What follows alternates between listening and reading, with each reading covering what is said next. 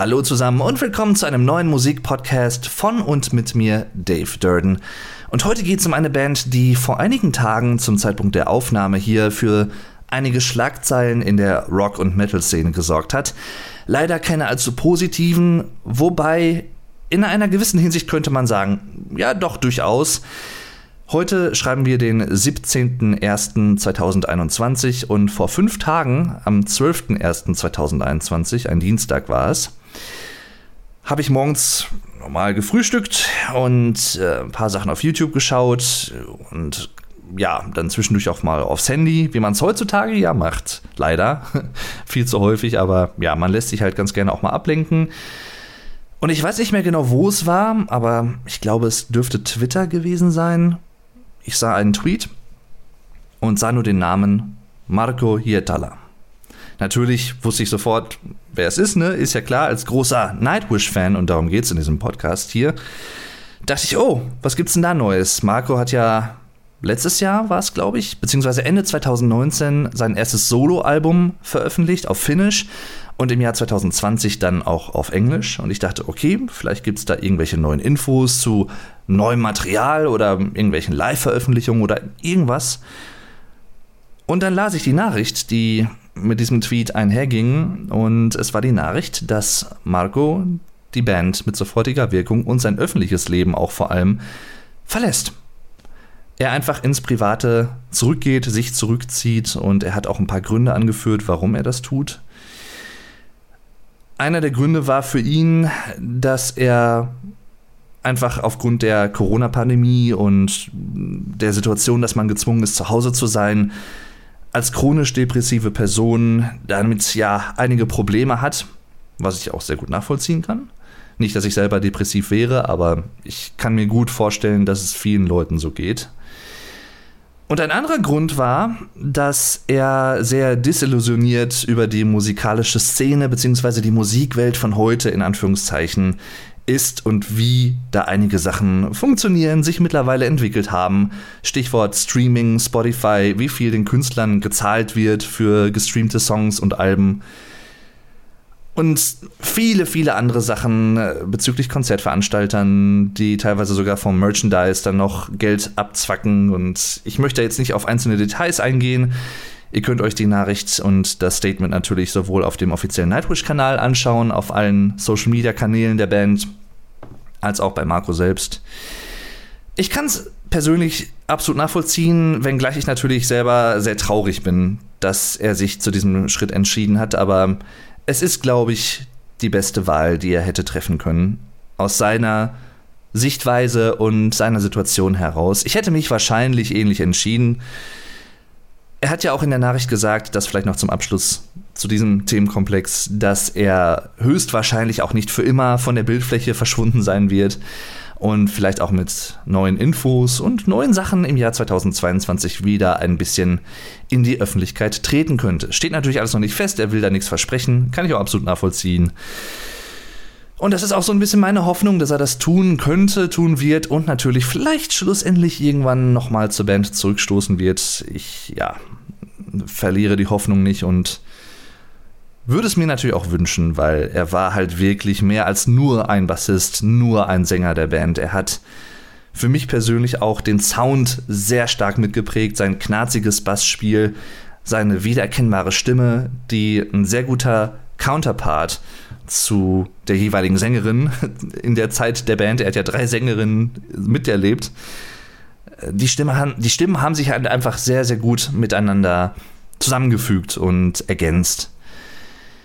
Und er wird sehr vermisst. Nicht nur von mir, sondern auch vielen anderen Nightwish-Fans. Aber das war halt nur ein Grund, warum ich entschieden habe, einen Podcast über diese Band zu machen und einfach mal heute so ein bisschen meine Beziehung zu den Jungs und den Mädels jeweiligen zu erklären, zu erläutern, vielleicht ein bisschen zurückzublicken, wie kam ich zur Band, was halte ich von den jeweiligen Alben. Ich werde alle Alben chronologisch so ein bisschen durchsprechen, hier und da einzelne Songs herausheben, die für mich eine besondere Bedeutung haben, in welcher Hinsicht auch immer. Und ja, ich würde sagen, damit fangen wir einfach mal an. Wir fangen einfach chronologisch an mit dem ersten Album, würde ich sagen. 1997, Angels Fall First, ein Jahr nach der Bandgründung erschienen. Die Bandgründer waren ja letztendlich drei Personen. Taya Turunen, nicht mit eingerechnet, die kam ja erst, glaube ich, ein paar Tage oder Wochen später dazu. Und Thomas Holopainen, Keyboarder, Songwriter der Band, Hauptsongwriter bis heute. Jukka Neverleinen an den Drums am Schlagzeug, Percussion und Empu Vuorinen an der Gitarre. Das erste Album der Band wird von vielen auch noch so ein bisschen aufgrund seines Demo-Charakters nicht so ganz als erstes Album angesehen, habe ich manchmal den Eindruck, vielleicht auch manchmal eher als EP, denn als LP, also als volles Album, als Langspielplatte, da kommt ja der Begriff her ursprünglich, hat auch nichts mit Linkin Park zu tun. Und ich kann es irgendwo nachvollziehen, das Ding ist halt auch, man kann dieses Album nicht wirklich fair mit den anderen Alben der Band vergleichen, weil der ganze Ansatz noch etwas anders war. Hier ist alles etwas akustischer, etwas zurückgefahrener, etwas intimi. Kann man das auf Deutsch sagen? Etwas intimi intimidierter, also etwas ähm, intimi, also nicht intimidated von, im Sinne von einschüchternd, sondern äh, intimer. Sagen wir es einfach so. Etwas intimer, etwas impressiver denn als expressiv.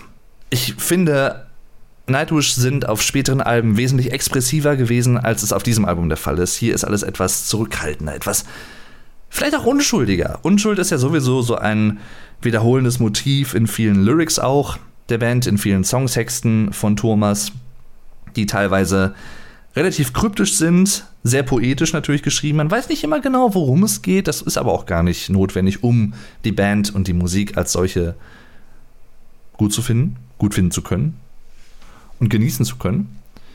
Das hat mich zumindest nie davon abgehalten. Angels Fall First, wie gesagt, gibt es auch ein Lied auf dem Album, was denselben Titel trägt, der Titeltrack sozusagen. Eigentlich ein ganz schönes Lied. Wobei ich sagen muss, es ist einfach auch nicht so das Album, was mir als erstes einfällt, wenn ich an Nightwish denke. Natürlich hat es besondere Relevanz im Sinne von das erste Mal, dass Taya überhaupt irgendwo musikalisch öffentlich zu hören war aber halt noch in einem anderen Gewand und mit einer anderen Herangehensweise. Die Bands kannte sich halt schon aus Schulzeiten, vor allem auch Thomas und Taya waren damals befreundet und hatten dann irgendwann beschlossen, wir spielen schon länger Musik, jeder für sich, jeder mag Musik, Taya Gesang, ne? Thomas hat damals, glaube ich, auch Saxophon gespielt, wenn mich nicht alles täuscht, in der Militärband und sowas, ist auch zum finnischen Militär gegangen. Und so kam dann die Idee zustande, lass uns doch einfach ein bisschen Musik machen. Und während das erste Album geschrieben wurde, komponiert wurde, gemacht wurde, kreiert wurde, hat sich mehr und mehr herauskristallisiert, okay, Taya ist einfach schon gesanglich von ihrem Können und ihrem Talent so viel expressiver und ausdrucksstärker, so viel versatiler, sehr mh, mm, abwechslungsreich, sehr facettenreich in ihrem Gesang, dass es zu dieser ruhigen Art von Musik nicht so hundertprozentig gut passt, weil der Gesang vielleicht teilweise so den Eindruck vermittelt, okay, er ist zu stark für die sehr heruntergefahrene, sehr ruhige Musik. Das kann ich sehr gut nachvollziehen. Es ist jetzt nicht so, dass es ein rein akustisches Album ist, sondern auch hier gibt es einige Rock-Elemente. Metal noch nicht so wirklich viel, finde ich. Ein paar Stellen sind ein bisschen härter, ja, aber es zieht bei mir halt nicht so wie andere Alben. Das hat nicht nur mit den Songs zu tun, die meiner Meinung nach noch nicht so ausgefeilt sind, so ähm, eigenständig, sondern auch mit der Produktion. Ich meine, es ist bei ersten Alben eines jeden Künstlers natürlich immer so, man muss fair bleiben. Das Budget war halt einfach nicht da, die Mittel, die Leute vielleicht, das Studio-Equipment, wie auch immer. Man war sehr jung. all das führt natürlich dazu, dass das erste Album gerade in damaligen Zeiten, heutzutage vielleicht ein bisschen anders möglich, mit moderner Technik, aber gerade Mitte 90er, Ende 90er, da war es halt nicht gang und gäbe, dass ein Album schon direkt so fett produziert klingt, wie man es heutzutage von vielen Künstlern kennt.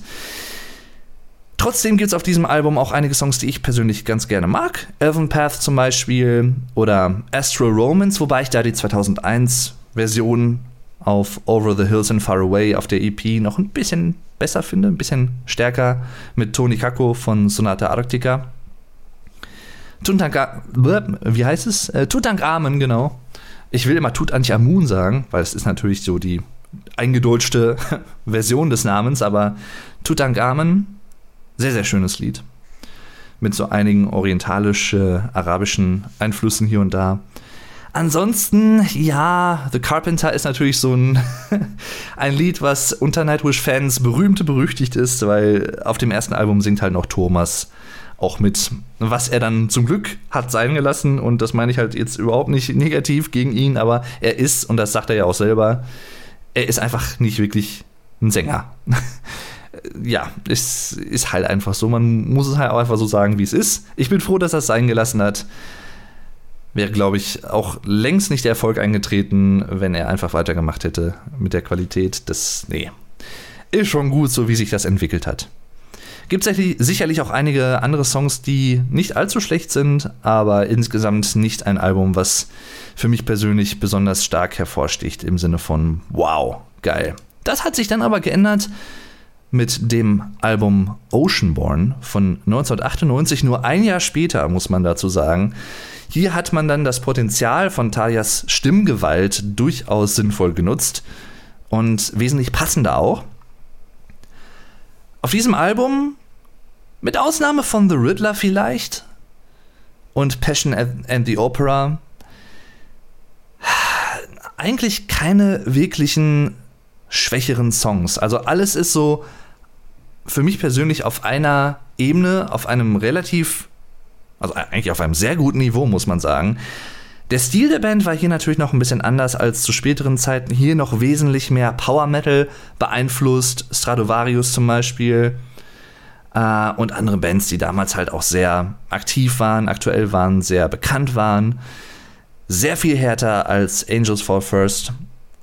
Auch in der Produktion sehr knackig, aber druckvoll, nicht überproduziert. Einfach eine gute Produktion, gerade auch für die Zeit, würde ich einfach sagen. Sehr, sehr viele bekannte Lieder der Band auch drauf, wenngleich auch nicht allzu viele davon zu Live-Klassikern wurden, wenn man wirklich mal drüber nachdenkt. Also auf der Decades Tour 2018 rum, da sind natürlich noch mal ein paar ältere Lieder auch gespielt worden. Sacrament of Wilderness zum Beispiel, Devil in the Deep, Dark Ocean, Stargazers mit Flor Jansen dann als Sängerin. Und ich muss wirklich sagen, ich bin sehr froh, dass die Band diese Songs gewählt hat, denn das sind für mich auch mit die stärksten Songs des Albums. Aber es gibt auch einige Songs, gerade auch zum Beispiel Sachen, die man nicht in erster Linie vielleicht im Sinn hat, wenn man hieran denkt, die ich persönlich richtig gelungen finde. Moondance, ein Instrumental. Sehr, sehr schönes Lied. Richtig, richtig schönes Lied. The Pharaoh Sails to Ryan. Für mich persönlich mit eines der verkanntetsten beziehungsweise unterbewertetsten und ja, unbeachtetsten, richtig guten Nightwish-Lieder. Gerade der Anfang des Liedes hat es mir besonders angetan.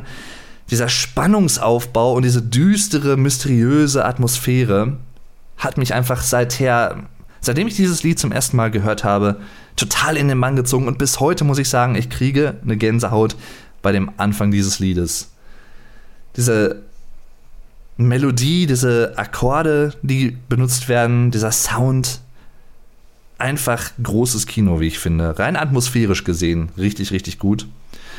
Damals noch mit Tapio Wilska, der die Growls übernommen hat. Ein Element, was fast in der gesamten späteren Nightwish-Geschichte nicht mehr vorkam. Eigentlich erst wieder, wenn ich überlege, 2015 mit Endless Forms Most Beautiful, dem ersten Studioalbum mit Florianzen im Song Yours is an Empty Hope, wo sie growlt im Chorus. Sehr, sehr cool übrigens. Aber in der Zeit dazwischen war das kein treibendes Element mehr. Das war das letzte Album von Nightwish, wo das eigentlich noch drin vorkam. Und ja, ich habe es auch nicht wirklich vermisst, muss ich sagen. Also ich, ich mag es, wo es erscheint und wo es drin ist aber es ist jetzt auch kein Element, was ich persönlich mit Nightwish verbinde. Es war damals halt natürlich auch einfach so ein beliebtes Element, was man gerade auch in den sogenannten Female-Fronted Bands benutzt hat im härteren Segment. Also nicht nur Nightwish, auch Within Temptation auf Enter zum Beispiel, auf dem ersten, ersten Album. Äh, verfalle ich sogar in einen Dialekt, den ich gar nicht habe. Interessant. Ähm, und es war halt damals sehr begehrt. Epica natürlich auch bis heute noch äh, mit diesem Trademark am Start ja, wie gesagt, The Riddler, auch ein gutes Lied, aber fällt für mich ein bisschen ab. Swanheart ist auch ein sehr, sehr schönes Lied, was auch relativ hm, häufig nicht so als Ballade im Vordergrund steht, wenn man an Nightwish denkt. Man denkt natürlich eher an Sleeping Sun zum Beispiel oder an ähnliche Sachen, aber Swanheart, Two for Tragedy zum Beispiel auch auf dem Nachfolgealbum, zu dem wir auch direkt kommen können. Wishmaster. Auch ein sehr, sehr, sehr gelungenes Album. Sehe ich immer so ein bisschen gepaart mit Oceanborn als eine zusammengehörige Epoche. Diesmal erschienen im Jahr 2000. Und für mich ein bisschen kompakter im Sound, wenn auch noch relativ ähnlich, aber definitiv kompakter. Und vielleicht auch im Ganzen ein bisschen zugänglicher, ein bisschen weniger progressiv, ein bisschen weniger bombastisch in der Produktion ein bisschen zurückgefahrener, aber trotzdem auch sehr gelungen. Dead Boys Poem, Poem zum Beispiel, wo wir hier gerade noch bei den Balladen waren, natürlich auch sehr, sehr gelungen. Sehr viele Songs der Bands, die man bis heute kennt und mag. Der Titeltrack natürlich, Wishmaster. Aber auch sowas wie The Kinslayer, She's My Sin, was auch jetzt nochmal im Rahmen der Decades Tour mit Fly seit längerer Zeit, glaube ich, mal wieder aufgeführt wurde. Wobei es kann auch sein, dass es mit Annette Olsen live gespielt wurde. Ich glaube ja. Ja, doch, ich glaube schon. Kann mich jetzt täuschen, aber. Sehr unterschätzte Lieder auch auf diesem Album, wie ich finde. Allerdings auch, ja, ein, zwei Lieder, die so ein bisschen für mich abfallen. Bear Grace Misery zum Beispiel, für mich der schwächste Song des Albums. Definitiv. Wenn auch kein schlechtes Lied, das soll man, wie gesagt, nicht falsch verstehen. Wanderlust zum Beispiel, für mich persönlich auch so ein Hidden Gem, also so ein versteckter Edelstein sozusagen. Ein Lied, was sehr, sehr gut ist, wie ich finde, und überhaupt nicht sich hinter anderen Songs der Band verstecken muss. Dasselbe gilt, gilt für Crownless mit eines der härtesten und schnellsten Nightwish-Lieder, vielleicht vor allem auch der frühen Phase. Sehr, sehr cooles Lied, macht sehr viel Spaß. Dazu Schlagzeug zu spielen, wenn es auch nur Airdrums sind zum Beispiel. Das ist schon sehr, sehr schön. Deep Silent Complete, auch ein sehr, sehr schönes Lied. Generell, auch hier wieder ein sehr solides Album. Ähnlicher Eindruck wie bei Oceanborn. Nichts fällt wirklich stark ab. Es ist ein, sind einfach zwei sehr solide Alben, die sicherlich auch den Aufstieg der Band, zumindest in der Szene erstmal damals und nicht weltweit, innerhalb von Finnland oder innerhalb Europas, sehr, sehr mitgeprägt haben. Meiner Meinung nach auch vollkommen zu Recht. Nightwish werden ja von vielen Leuten somit als die, die Hauptbegründer, die Urväter des Symphonic Metals angesehen. Kann man natürlich drüber streiten. Sie waren auf jeden Fall die Band, zusammen mit Within Temptation, sofern muss man schon sein, die das Genre auch über die Metal-Grenzen hinweg vielleicht ein bisschen bekannter gemacht haben, wenn gleich auch nicht viele Leute das, den, den Namen des Genres vielleicht kennen, aber sie kennen die Musik und sie sind, sie wissen, worum es geht. Und Nightwish haben dazu mit dem größten Teil beigetragen. Es gab natürlich vor Nightwish auch schon sowas wie The Gathering, Mandillion zum Beispiel. Ich kam 95 raus, also sogar vor, vor Nightwish, yo. Da verfolge ich sogar ins Englische rein. Ähm, und ich weiß auch, dass The Gathering nicht nur für Nightwish, sondern auch zum Beispiel für Within Temptation, Sharon Den Adel oder auch, glaube ich, zum Beispiel für Epica, Simone Simons oder Simmons? Simons? Sehr große Vorbilder waren. Und das hört man auch. Also Anneke van Kiersberger, die Sängerin von The Gathering, oder Ex-Sängerin, muss man ja mittlerweile sagen, schon seit einigen Jahren nicht mehr dabei, war halt für viele Frauen im Rock und Metal damals, gerade auch in der holländischen Szene vielleicht, wo ja sehr, sehr viele Bands und sehr, sehr viele Sängerinnen auch aus diesem Genre herkommen, inklusive Flor Jansen, aktuelle Nightwish-Sängerin, dritte Nightwish-Sängerin. Und ja, ich kann es absolut nachvollziehen. Für mich persönlich hat dieses Album auch eines der besten Nightwish-Lieder überhaupt, eine, eine der besten Longtracks überhaupt von Nightwish, der aber so gut wie nie genannt wird, wenn man an Longtracks von Nightwish denkt oder wenn irgendjemand darüber spricht. Meistens fällt dann natürlich Ghost Love Score, was auch vollkommen berechtigt ist. Dazu gleich noch mehr. Aber für mich persönlich Phantasmic, letztes Lied des Albums, regulär. Dann kommt noch Sleepwalker zum Beispiel, äh, der Eurovision-Song der Band. Auch übrigens ganz nett, aber ja, äh, definitiv zu Recht nicht Teil des Albums, wie ich finde, qualitativ. Aber Phantasmic, so ein geiles Lied. Wirklich, das ist, das für mich ist so ein bisschen auch der unterbewertetste Longtrack von Nightwish, muss ich einfach sagen. Ein so schönes Lied, hört es euch gerne an. Das ist so ein bisschen die, die Auslebung von Thomas und seinem sehr, sehr, sehr prominenten und großen Disney-Fetisches.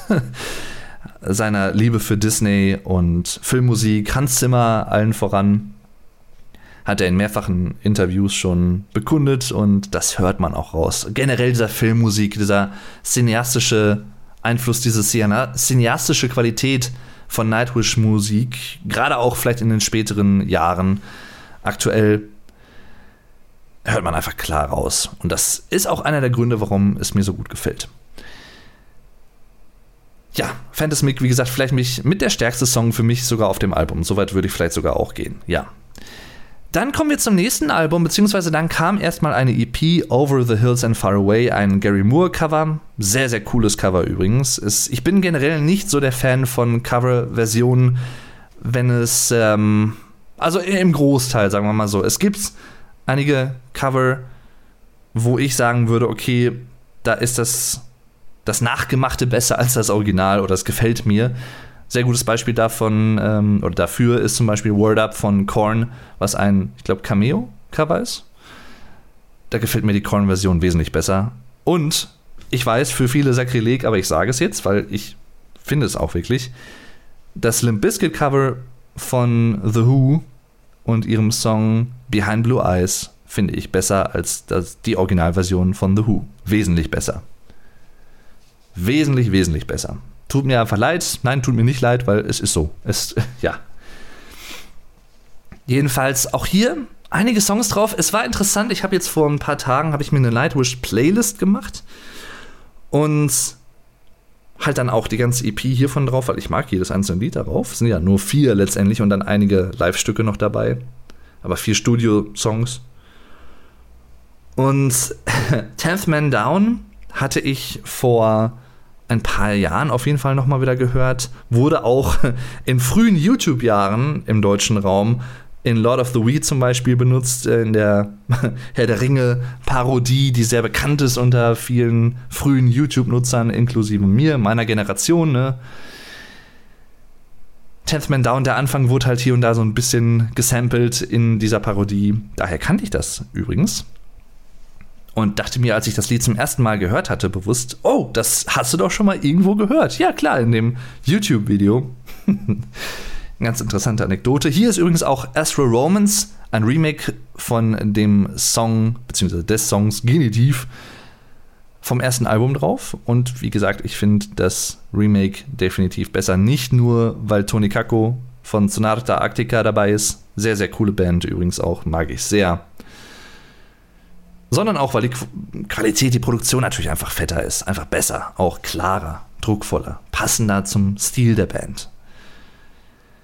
Aber Away, Away ist ein Song, den ich damals immer schon mochte, als ich ihn gehört hatte, in den 2000ern, als ich mich wirklich das erste Mal aktiv mit Nightwish beschäftigt hatte und ich die Liebe zur Band gefunden hatte und überhaupt die Band für mich entdeckt hatte. Es ist jetzt nicht das stärkste Nightwish-Lied, aber es ist auch wirklich nicht zu verachten. Ist eine schöne Halbballade. Und viele Leute würden vielleicht sagen, ein bisschen zu kitschig. Das ist generell wahrscheinlich ein Kritikpunkt, den viele Leute haben, wenn sie nicht so viel mit Nightwish anfangen können. Der Sound ist ihnen zu kitschig. Hier und da kratzen einige Lieder der Band durchaus die Grenze zum Kitsch relativ stark. Aber ich finde, sie überschreiten sie eigentlich so gut wie nie. Ich bin auch nicht der größte Kitsch-Fan und ich finde trotzdem, dass Nightwish gut funktioniert. Ja. Falls ich übrigens ein bisschen verschnupft klinge, bitte ich das zu entschuldigen. Wie gesagt, es ist relativ kalt und heute übrigens sehr passend der erste Schnee in Deutschland in diesem Jahr und seit einiger Zeit übrigens in diesem Ausmaße hier bei mir in der Gegend, auch wenn er jetzt schon wieder ein bisschen schmilzt, aber ja, im Sauerland immer noch ein bisschen davon vorhanden auf jeden Fall. Und ich dachte mir, komm, besser passt natürlich nicht. Nightwish verbinde ich immer so ein bisschen mit Winter ne? und Schneelandschaft und solchen Sachen irgendwie. Bisschen Klischee, aber egal. Jedenfalls Away. Ein Song, den ich gar nicht so auf dem Schirm hatte jetzt nach einigen Jahren und ich habe ihn jetzt vor ein paar Tagen das erste Mal seit locker zehn Jahren, wenn nicht sogar länger, wieder gehört. Schönes Lied, schönes Lied, ja, definitiv. Ist auch die einzige EP, die Nightwish überhaupt veröffentlicht haben bisher. Muss man sagen. Dann kommen wir zu Century Child von 2002.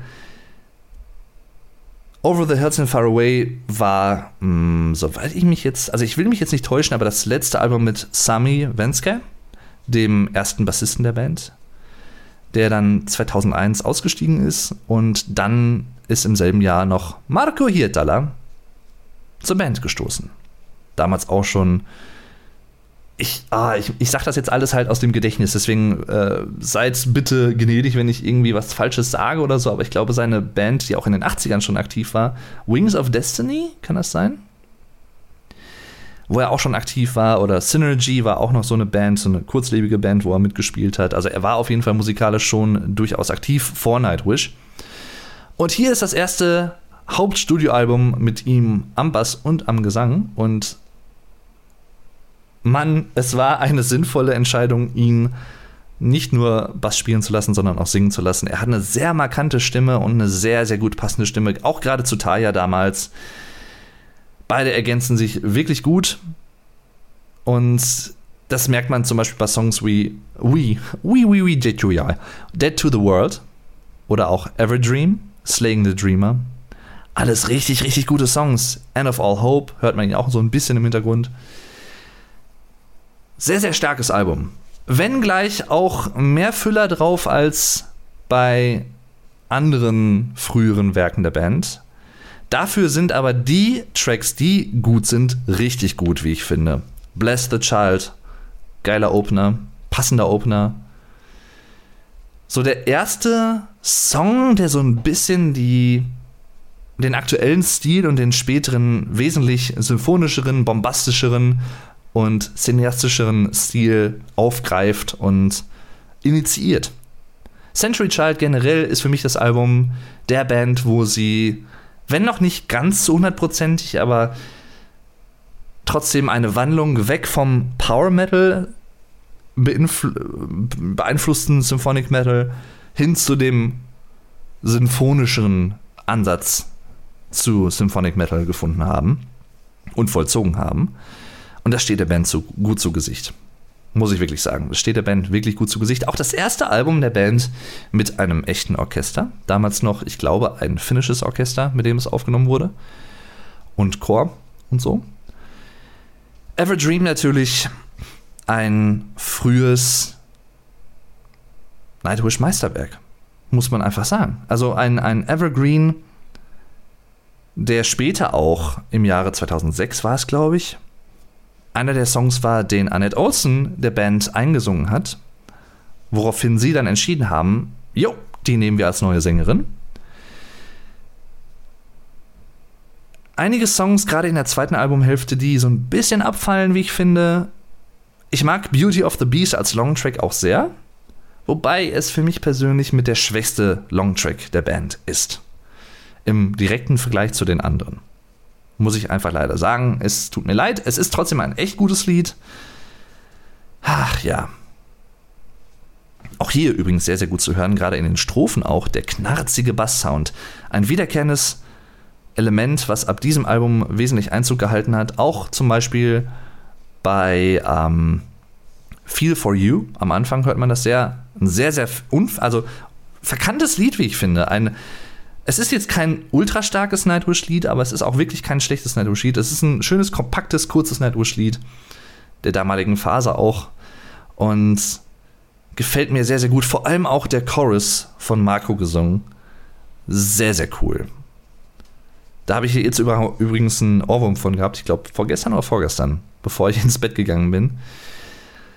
Dann aber auch sowas wie Forever Yours, Ocean Soul, The Phantom of the Opera ist natürlich schönes Cover, kann man nicht anders sagen, aber lasse ich ein bisschen außen vor, weil es ein Cover ist. Ja, aber wie gesagt, es ist äh, Forever Yours und Ocean Soul vielleicht mit die schwächeren Songs des Albums. Aber trotzdem auch immer noch gut. Wirklich, es ist nach wie vor echt ein gutes Album. Eine Zeit lang bin ich nicht so ganz warm geworden mit End of All Hope, aber mittlerweile auch das. Dead to the World mit der. Äh, ein Song, ich sag's mal so, den sie für meine Begriffe wesentlich häufiger hätten live spielen sollen und können in den letzten Jahren, weil es ist einfach so ein gutes Lied. Und das erste Mal, dass Marco auf dem Album so richtig auch seinen Eindruck hinterlassen konnte, seinen Fußabdruck. So ein gutes Lied. Ach ja. Dann kommen wir zu einem Album, das alles für die Band eigentlich verändert hat. Und meiner Meinung nach auch zu Recht. Das Album, mit dem ich zur Band gefunden habe. 2004, ein Jahr für mich persönlich sowieso, wo ich sehr stark und vermehrt angefangen habe, härtere Musik zu hören. Das hat im Jahr 2003 eigentlich den Ursprung genommen, bewusst zumindest für mich. Damals mit Linkin Park und Nightwish, habe ich an anderer Stelle schon mal erwähnt, hier im Rahmen des Podcasts und mein, meines Kanals. Linkin Park, Meteora, Evanescence, Fallen, die beiden Alben für mich, die den Weg zur härteren Musik geebnet haben. Damals noch sehr viel Viva geschaut auch. Ich war damals 12, 13 Jahre alt. Und bei Get the Clip, einige von euch kennen es vielleicht noch, wurden damals sehr, sehr viele, sehr, sehr coole Sachen gespielt, die, durch die ich halt mehr Musik für mich entdeckt habe. Überhaupt. Wesentlich mehr als durchs Radio. Und unter anderem wurde da auch Nemo gespielt. Und Wish I Had an Angel. Die beiden Übersingles des Albums. Und über Songs vielleicht auch im landläufigeren Kosmos. Also, ne? Auch abseits, außerhalb der Band. Gerade Nemo ist für mich persönlich, ich habe eben, bevor ich den Podcast jetzt aufgenommen habe, nochmal drüber nachgedacht, ist für mich persönlich mit der Einstiegssong für Nightwish schlechthin. Er hat eigentlich alles, was die Band auszeichnet, aber er ist nicht so überbordend und so komplex wie vielleicht spätere Stücke noch, nicht so progressiv auch in seiner Natur wie spätere Nightwish-Stücke als dass er den Zugang erschweren würde. Ganz im Gegenteil. Ich, ich finde Nemo, und das habe ich auch damals gemerkt, meine Eltern selber sind, also mögen auch härtere Musik, so das nicht, Rock und auch ein paar Metal-Sachen. Und Nemo ist so ein Song, den viele Leute mögen, meiner Meinung nach, die sonst vielleicht nicht so eine Art von Musik hören oder auch Metal im generell, die trotzdem aber Nemo irgendwo was abgewinnen können. Das Video natürlich auch damals so typisch Goth-mäßig gewesen. Relativ klischeehaft muss man schon sagen, aber ja, es hat seine Wirkung erzielt. Auf mich hat es auf jeden Fall die Wirkung entfaltet. Auch da übrigens mit Schnee und so, ne? Also wiederkehrendes Element. Der Kreis schließt sich zu der realen Welt hier gerade, die ich aus meinem Fenster heraus wahrnehmen kann. Aus meiner Wohnung heraus. Und sehr, sehr viele andere sehr, sehr, sehr coole Songs auf dem Album. Für mich persönlich vielleicht der beste Opener eines jeden Nightwish-Albums, Dark Chest of Wonders. So ein gelungenes Lied. Auch allein diese, diese folkigen, leicht keltischen Einflüsse kann man schon fast sagen. So zumindest in Ansätzen. Nicht so stark wie ab Dark Passion Play aufwärts, aber hier definitiv auch schon vorhanden. Dieses Streicher-Thema ganz am Anfang, bevor der erste die erste Strophe einsetzt, bam, bam, bam, bam, ne? Ihr wisst, was ich meine, wenn ihr das Lied kennt. So eine schöne Stelle. Ich kann mich daran nicht satt hören. Auch hier generell ein Paradebeispiel dafür, wie ein relativ eingängiges Lied trotzdem auch einige vertracktere kleine Stellen haben kann, rein rhythmisch auch. Gerade in den Strophen, ne? Auch mit dem Chor, der Einsatz des Chors hier, so gelungen. So gelungen. Ach ja, sehr, sehr schön akzentuiert. Ich finde, die Akzente, die dieses Lied setzt, sind einfach die größte Stärke. Planet Hell mit eins meiner Lieblings-Nightwish-Lieder von Taya und Marco und vielleicht sogar das Nightwish-Lied, an, an das ich als erstes denke, wenn ich an ein Duett denke zwischen Taya und Marco und an Marco generell. Planet Hell ist so das Lied, was mir immer als erstes einfällt.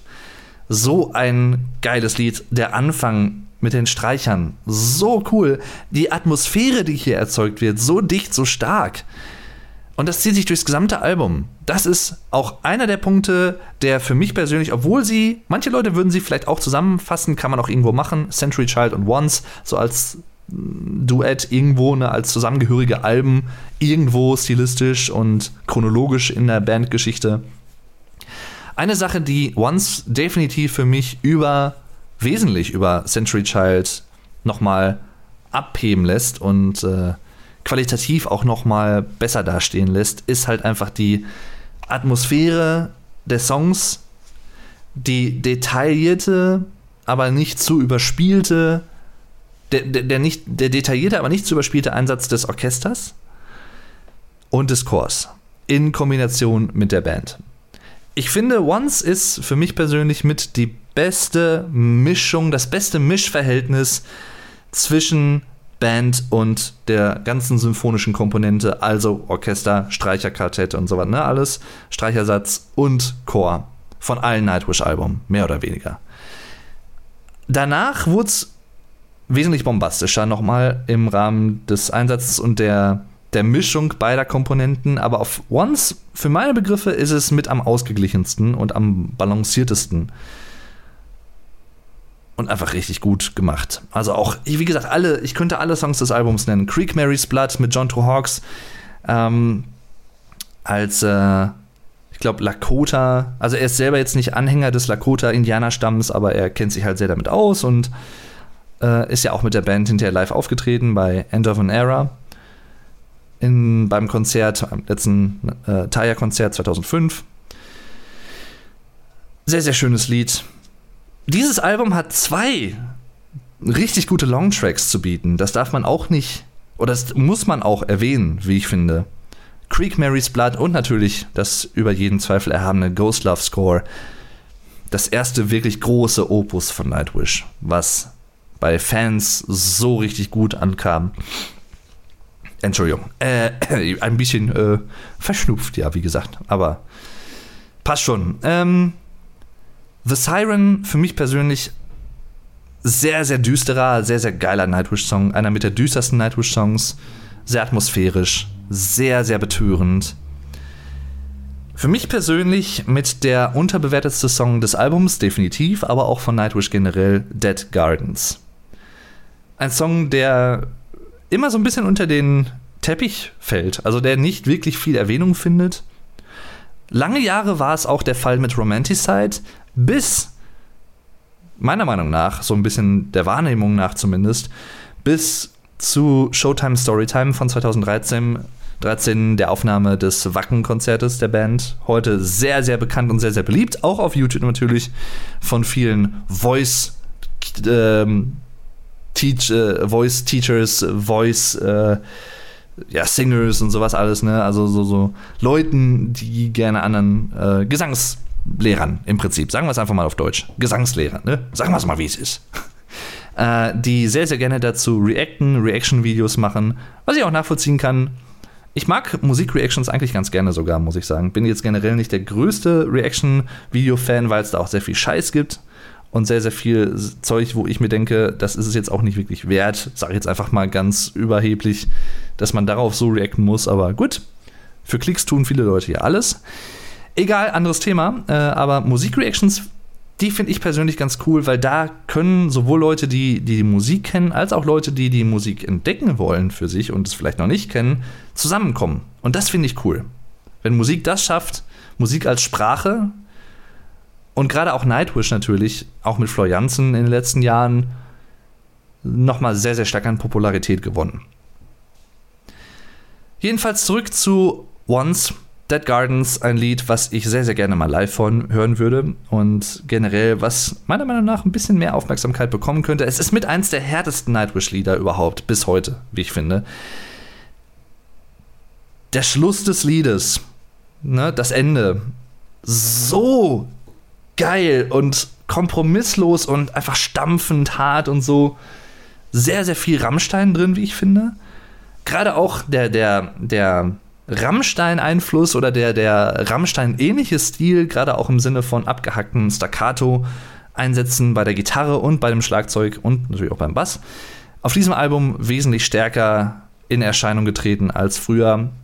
Übrigens im selben Album, äh, im selben Album, im selben Jahr natürlich auch Reise, Reise von Rammstein erschienen, was auch ähnlich wie, wie Once im Vergleich zu den Vorgängeralben einen etwas anderen Stil hatte, einen etwas moderneren, offeneren, sinfonischeren Stil. Also bei beiden Bands im Prinzip, Rammstein und Nightwish, eine ähnliche Änderung des Klangs, des Sounds. Wie ich finde, in beiden Fällen wesentlich zum Positiveren und zum Interessanteren.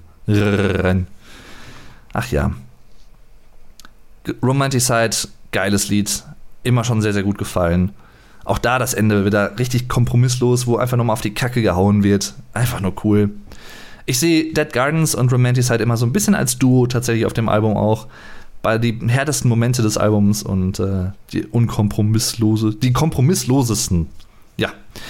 Ghost Love Score, ich glaube, da muss man nicht viele Worte drüber verlieren. Das Nightwish Opus schlechthin bis heute wird sich auch, glaube ich, nicht mehr ändern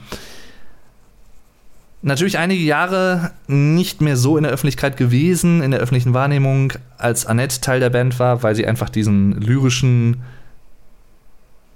Hintergrund, diesen gesanglichen Hintergrund natürlich nicht hat, den gerade auch dieses Lied sehr braucht, wie ich finde, um scheinen zu können. Ich glaube, sie haben es tatsächlich mit ihr mal aufgeführt hier und da, live gespielt, aber es kann natürlich nur seine wirkliche Qualität und Magie entfalten, wenn der Sänger oder die Sängerin in dem Fall eine gewisse stimmliche Qualität hat.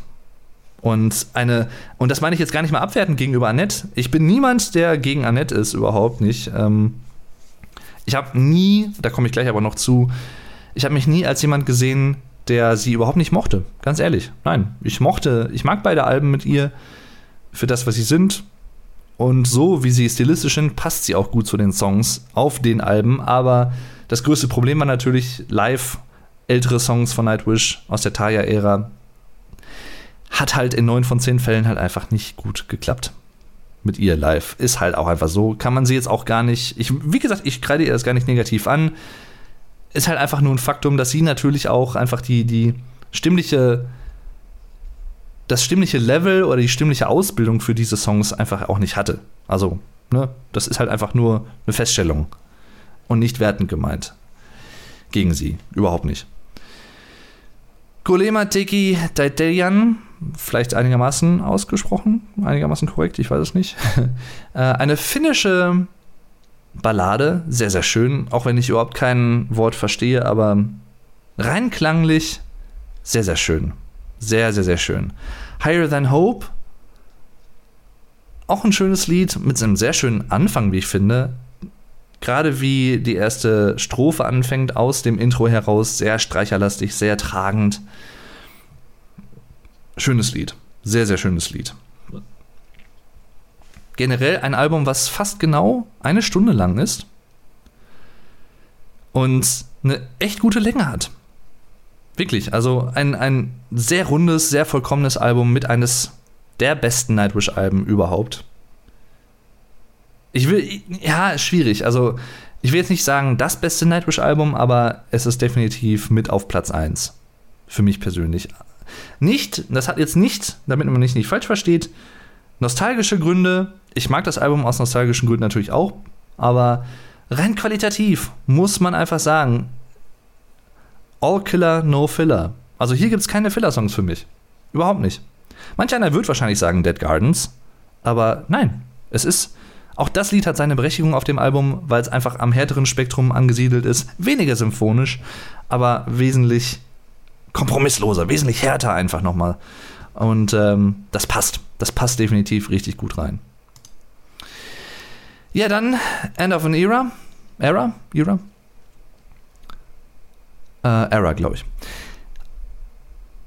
Das letzte, die letzte Veröffentlichung mit Taya, Tarja Turun, die natürlich auch so ein bisschen das Poster Child, Poster Woman, wie auch immer man sagen will, der Band war. Natürlich Thomas, der Songwriter oder Hauptsongwriter der Band, auch in den späteren Jahren wurden ja hier und da auch mal Songs von anderen Bandmitgliedern mitgeschrieben, aber sie war halt trotzdem so das Aushängeschild. Ist natürlich so. Irgendwo auch berechtigt, weil ihre Stimme und ihre Art, die Songs zu interpretieren mit diesem sopranen, klassischen, lyrischen Gesang hier und da, trotzdem aber im Outfit von Rock und Metal war halt einfach so erfolgreich und ist bis heute sehr erfolgreich und sie hat maßgeblich dazu beigetragen. Sie hat auch einfach, muss man auch einfach sagen, ihre stimmliche Qualität, ihre Stimmfarbe alleine, ihr Timbre zum Beispiel, ne? Ihre Stimmfarbe, ihre tonale Lage und solche Sachen, einfach sehr markant. Relativ tief, mit die am tiefsten sing singende Nightwish-Sängerin äh, rein von der allgemeinen stimmlichen Qualität. Und passt halt trotzdem sehr, sehr gut zur Musik. Gerade auch auf Once hat sie sich, was das angeht, hier und da ein bisschen zurückgehalten. Sie hat halt versucht, auch schon ab Century Child so ein bisschen ihre klassische Ausbildung trotzdem im Rahmen einer Metalband anzupassen. Also nicht so full on, total 100% rein lyrisch zu singen, sondern vielleicht hier und da an einigen Stellen, wo es sich anbietet, an Enden von Phrasen zum Beispiel, an Enden, an Enden von, von Zeilen, aber halt nicht durchgängig. Und ich glaube, das war auch so ein bisschen das Erfolgsrezept. Sonst hätte es vielleicht einige Leute auch abgeschreckt, wenn es zu sehr nur lyrisch gewesen wäre, rein lyrisch. Ja. Sehr, sehr geiles Konzert wie ich finde. Phantom of the Opera natürlich, Klassiker von den, des Konzertes. Für mich persönlich mit eines der Highlights übrigens High Hopes, ein Pink Floyd Cover von Markus äh, gesungen. So ein geiles Cover. Mit eines der, der, der Highlights des Konzertes, wenn auch es kein Nightwish-Song ist, aber generell ein sehr, sehr geiles Konzert, muss ich sagen. Muss ich mir echt mal wieder komplett angucken. Eine der schönsten Konzertaufnahmen oder ein, ja, für mich persönlich kann man schon sagen, bis heute. Natürlich ein sehr geschichtsträchtiges Konzert. Nach dem Konzert hat die Band Talia einen Brief übergeben, in dem ihr so ein paar Sachen oder auch vor allem ihrem Mann, äh, Marcelo Caboli, Turunen, wenn mich jetzt nicht alles täuscht, äh, wo die Band ihm vor allem auch einiges vorgeworfen hat, von wegen er hätte sie so ein bisschen ähm, versucht von der Band fernzuhalten und ja, da haben sich halt dann so zwei Lager ergeben. Ich will mich jetzt gar nicht an Spekulationen beteiligen. Es gibt verschiedene Versionen. Ähm, die Band hätte ihr wohl vorgeworfen, dass sie zu sehr dievenhaft geworden wäre und weniger interessiert an der Band. Und äh, von ihr kam dann halt auch sowas wie, ja, wahrscheinlich wäre ich nach dem Album wahrscheinlich sowieso von der Band ausgetreten, um mich meiner Solo-Karriere zu widmen ich will das nicht bewerten. Ich sage jetzt einfach nur, wie ich es in Erinnerung habe und wie ich das irgendwo mal aufgeschnappt habe. Jedenfalls, ja, ein großer Schock in der Metal-Szene, in der Symphonic-Metal-Szene natürlich vor allem, aber generell auch in der Metal-Szene, weil Nightwish auch damals schon sehr bekannt waren, spätestens ab Once. Auf dem Höhepunkt der Karriere im Prinzip, äh, vom damaligen Standpunkt her gesehen, Taya wird aus der Band rausgeschmissen. Ja, hat mich sehr getroffen damals. Es gab ja natürlich auch noch so eine Pressekonferenz, wo dann auch Taya irgendwie sehr tränenreich das alles erklärt hat und sagt, sie könnte es nicht ganz nachvollziehen und so und sie fände es schade. Schwieriges Terrain halt generell ich fand es halt sehr, sehr schade natürlich. Also ich war echt großer Fan von Once generell vom Album, von ihrem Gesang. Ich hatte damals dann auch angefangen, von Once im Prinzip abwärts die früheren Alben dann auch für mich zu entdecken. Und das hat mich schon echt mitgenommen. Das hat mich echt mitgenommen. Und nicht nur mich natürlich. Dann 2006 das erste Mal so ein bisschen gehört, okay, es gibt einen offenen Contest, Leute können Bewerbungen einschicken und Aufnahmen ihres Gesangs und die Band hört sich das an und die Band, äh, oder die Leute können halt zum Beispiel Nightwish-Songs covern und ja, unter anderem auch Ever Dream. Und unter denen waren da, war dann auch eine Schwedin namens Annette Olsen, die unter anderem halt, habe ich ja vorhin schon mal erwähnt, Ever Dream aufgenommen hat. Und das hat der Band wohl sehr, so sehr zugesagt, weil es auch einfach anders war. Ich glaube, ich, ist jetzt alles mal Mutmaßung natürlich, ich weiß es nicht, aber ich könnte mir sehr, sehr gut vorstellen, dass die Band absichtlich, ich glaube, das habe ich sogar mal auch in irgendeinem Interview gelesen, dass die Band absichtlich nicht eine ähnliche Sängerin wie Taya ausgewählt haben und wollten. Einfach um Vergleiche zu vermeiden, das wäre sowieso nur nach hinten losgegangen. Und sie wollten halt einfach vielleicht was anderes auch einfach machen, einen anderen Ansatz, einen anderen gesanglichen Ansatz für ihre Songs in der Zukunft. Und der erste Song, der mit Annette erschienen ist, ich glaube, es war der 7. Mai 2007. Ich, ich weiß nicht, warum ich das Datum im Kopf habe. Ich glaube, es war der 7. Mai 2007, als Eva veröffentlicht wurde. Der erste Song, Ballade mit Annette am Gesang, fand ich persönlich damals cool. Ich, wie gesagt, ich habe es vorhin schon mal angemerkt, ich bin vielleicht in der Minderheit, aber ich war nie jemand, der irgendwas gegen Annette gehabt hat. Überhaupt nicht. Überhaupt nicht.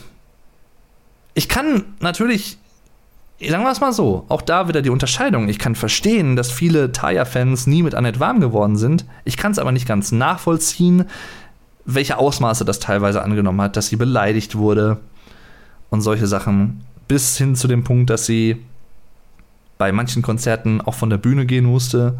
Ich glaube, bei als sie zum Beispiel auch The Poet and the Pendulum gespielt haben, gerade beim Ende, wo sie dann einfach in Tränen ausgebrochen ist, weil sie das halt auch an ihren Sohn erinnert hat und so, ne? Pipapo.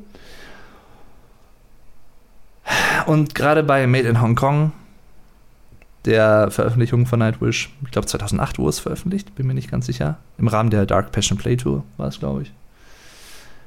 Da sieht man, oder sie nimmt halt auch noch mal ein bisschen Bezug darauf und ähm, ja, ich, ich fand es halt auch generell nie okay, wie manche Fans in Anführungszeichen sich da verhalten haben.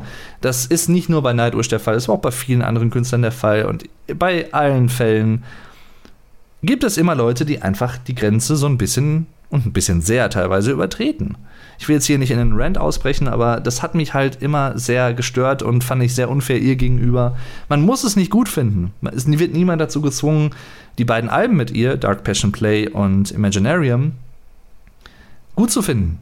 Wird niemand dazu gezwungen. Aber dann hör es doch einfach nicht. Verdammt nochmal. Dann lass es doch einfach sein. Aber dann dieses uh, We want Tarja back, was ja bis heute immer noch anhält bei manchen Leuten, wo ich mir so denke, seid ihr irgendwie alle ein bisschen hängen geblieben, im Kopf? Also so im Jahr 2005 oder was? Habt ihr euch seitdem nicht weiterentwickelt? Irgendwie, was ist mit euch irgendwas nicht verkehrt? Also irgendwie ganz nicht richtig gepolt. Also da, da, da verliere ich sogar echt die, die Worte, weil ah, das macht mich, das, das macht mich immer so, so aggro, muss ich einfach sagen.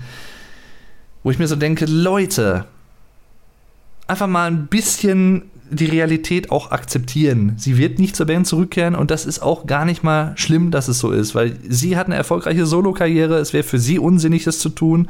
Die Band hat eine erfolgreiche weitere Karriere gehabt mit Annette, mit Floor. Why?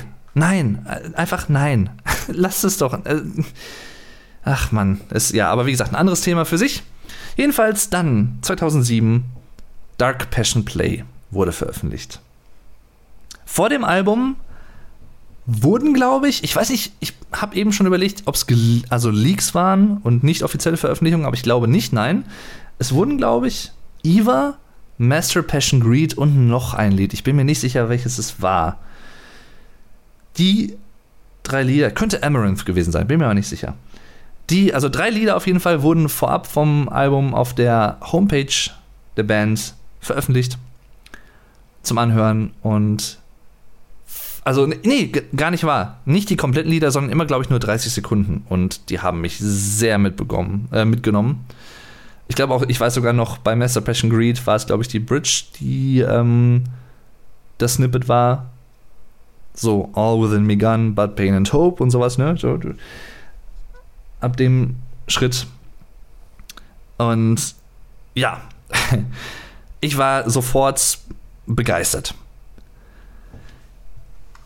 Wenn wir jetzt einfach mal in das Album hereinschauen und schauen, welche Songs da drauf sind, einige Klassiker der Bands, definitiv. Einige Songs, die vielleicht so ein bisschen weniger bekannt sind oder weniger beliebt, vielleicht auch im Sinne der Band, auch was Live-Konzerte angeht.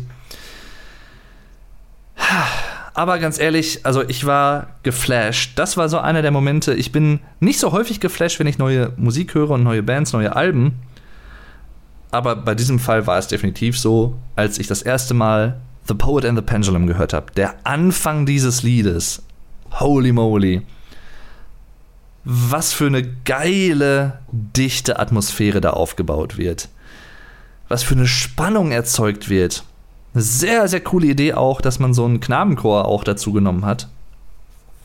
Wo ja damals auch viele Leute gerätselt haben, ist das Annette, die das singt? Und mir war halt, also, weiß ich nicht, wenn man so ein bisschen, man muss jetzt nicht ein geschultes Gehör haben, aber wenn man jetzt nicht komplett verstopfte Ohren hat, dann hört man eigentlich, dass es nicht Annette ist. Also, aber egal, auch, auch ein anderes Thema. Und das ist, also allein der Anfang des Tom, Tom, Tom, Tom, dadadam, dadadam, dadadam, bam, bam. Ne? Also auch rhythmisch wieder so auf den Punkt, so geil, so wiedererkennbar, so stark einfach gemacht. So ein gutes Lied. Auch die Bridge, die dann so richtig schön schnell mit der Geige da äh, dann spielt. Hinterher dann Marco noch und am Ende noch, noch äh, das, das ruhige Outro. ein schönes Lied. Ein wirklich, wirklich schönes Lied. Mit eins der besten, einer der besten Longtracks des Albums, definitiv. Oder der Band generell, muss man einfach sagen. Auch hier gibt es wieder mehrere Longtracks. Also, ich sag mal, alles so ab 6, 7 Minuten oder ab 7 Minuten vielleicht kann man schon als Longtrack bezeichnen. Irgendwo. Ich würde zwar Seven Days to the Wolves nicht als Longtrack per se bezeichnen, obwohl es irgendwo einer ist, so knapp. Matters of Heaven schon eher, weil es ein bisschen ausladender ist. Ähm, generell einige geile Lieder. Für mich persönlich der unterbewertetste Song des Albums Cadence of Her Last Breath. Geiles Lied. Äh, für mich persönlich das Nightwish-Lied, was mich am meisten an Evanescence erinnert, irgendwie. Ich weiß auch nicht warum, oder an, an so New Metal, Alternative Rock. Passt aber auch sehr gut. Gerade auch zur stimmlichen Qualität von Annette, die auf diesem Album sehr, sehr gut zum Tragen kommt, wie ich finde. Sahara zum Beispiel, auch so ein Lied, wo das sehr, sehr gut zum Tragen kommt. Whoever Brings the Night, ein Song, den hauptsächlich Empo geschrieben hat. Auch sehr, sehr geil. Habe ich auch immer so als, als Duo wahrgenommen, Sahara und Whoever Brings the Night. For the Heart I Once Had, schöne Ballade.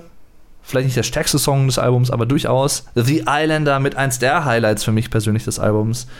Ein Folksong von Marco gesungen, wo er auch seine Liebe zu Bands wie Jethro Tull zum Beispiel zum Ausdruck bringen kann. So ein bisschen Progressive Rock mäßig, Folk Rock. Sehr, sehr cool. Das dann auch in Verbindung direkt mit Last of the Wilds, ein Instrumental, ein mit Moondance, das geilste Instrumental von Nightwish. Es gibt nicht so viele, muss man natürlich ehrlicherweise sagen, aber für mich persönlich mein Lieblingsinstrumental von Nightwish, würde ich fast sogar sagen. Ja, definitiv.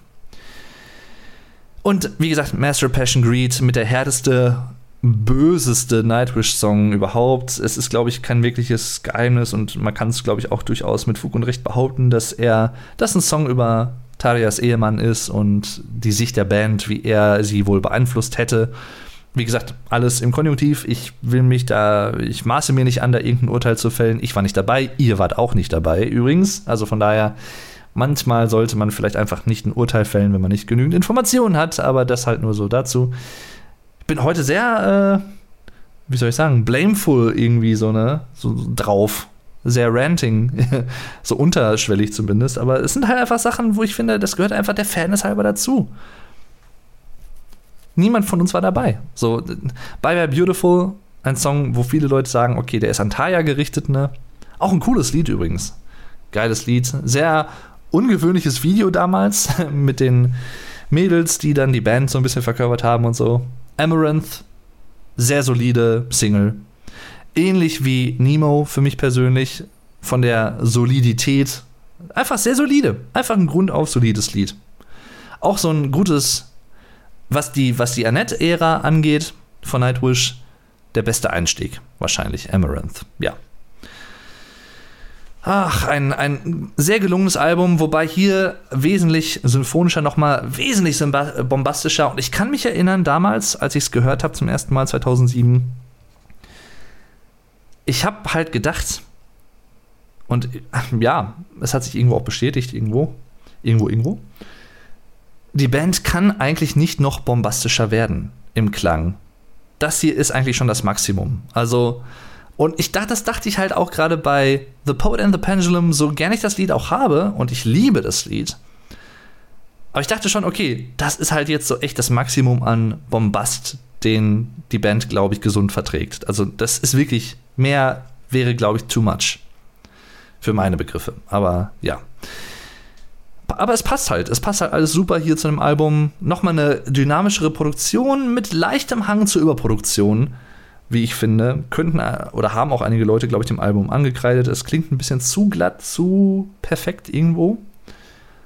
Ich mag es aber, so wie es klingt. Sehr, ich bin eigentlich, mm, was, je nachdem, was es für ein Genre ist, durchaus ein, ein Liebhaber so einer Produktion. Und ich finde gerade alles, was so im Metal-Bereich ist und auch im modernen Metal, das darf ruhig auch irgendwie druckvoll und vielleicht auch ziemlich komprimiert klingen. Nicht überkomprimiert, aber ja, das war übrigens ein Problem bei einer der besten B-Sides von Nightwish. Gibt ja einige, Lagoon zum Beispiel oder äh, Night Quest, solche Sachen.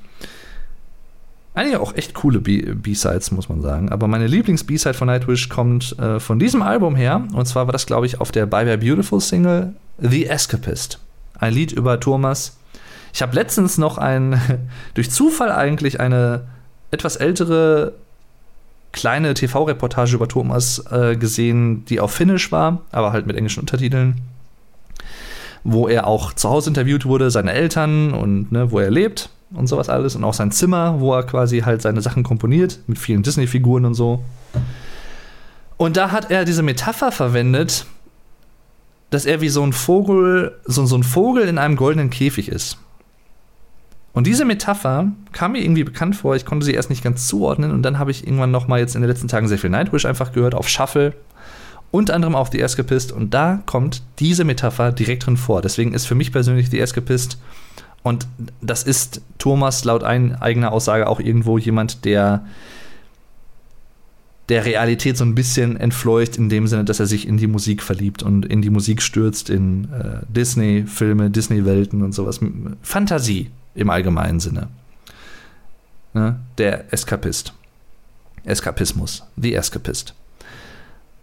Richtig geiles Lied. Auch hier der Anfang sehr gelungen. Sehr, sehr gelungen. Eigentlich schade, weil es ist mit die qualitativ beste B-Seite der Band überhaupt.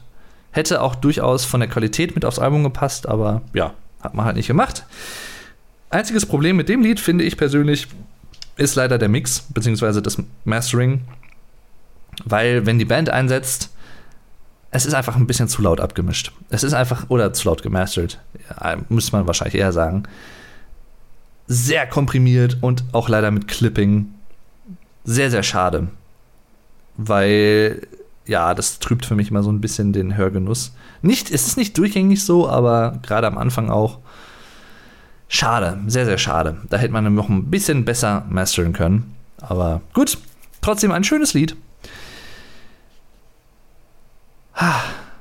Ja, dann das zweite und letzte Album mit Annette, Imaginarium 2011. Da muss ich dazu sagen, zu der Zeit, so 2010 bis 2012 rum, vor allem war so für mich persönlich eine Phase, wo ich generell sehr wenig Symphonic Metal gehört habe. Da hat sich einfach mein musikalischer Kosmos oder mein, mein, ja, meine musikalische Perspektive einfach ein bisschen verschoben gehabt zu der damaligen Zeit auf andere Sachen, die ich lieber gehört habe oder eher gehört habe damals. Unter anderem halt auch Alternative Rock, Foo Fighters zum Beispiel 2011, ne, Wasting Light, geiles Album. Da war ich, glaube ich, eher auf so einem Trip. So Stone Sour, Foo Fighters, weg von Symphonic Metal. Ich mochte es zwar immer noch, war nie, es gab nie den Punkt, nicht, dass man mich falsch versteht, an dem ich das nicht mehr mochte. Überhaupt nicht, ganz im Gegenteil, aber ich habe es einfach nicht mehr so wirklich gehört. Und ich weiß auch, dass dieses Album für mich auch einige Umbrüche damals äh, privat im Leben, ne, neuer Lebensabschnitt und sowas, Abitur, Studium, bla, bla Umzug in die erste eigene Wohnung. Ich habe dieses Album 2011, als das auch bei mir alles im Leben passierte, es ist ein bisschen an mir vorbeigegangen damals. Ich habe es zwar wahrgenommen, ich habe es auch ein, zwei Mal, glaube ich, gehört und dann aber erstmal irgendwie liegen lassen. Hat, hatte mich nicht so ganz gegriffen. Und ich würde auch sagen, dass es, obwohl es eine sehr, also es ist das, wie soll ich sagen, es ist das abwechslungsreichere Album und das musikalisch wahrscheinlich erhabenere Album, das vielseitigere Album von beiden. Aber für ja, ach, schwierig. Ich, ich, ich will nicht sagen das schwächere Album im Vergleich zu Dark Passion Play, aber für mich persönlich das he heterogenste, das heterogenere Album von beiden. Dark Passion Play klingt für mich mehr aus einem Guss und das hier klingt mehr für mich wie sehr abwechslungsreich, sehr heterogen, aber weniger mit einem roten Faden. Ich habe übrigens bis heute, muss ich zu meiner Schande gestehen, den dazugehörigen Film Imaginarium noch nie gesehen. Muss ich unbedingt noch nachholen, ich weiß. Jedenfalls auch hier einige geile Songs drauf.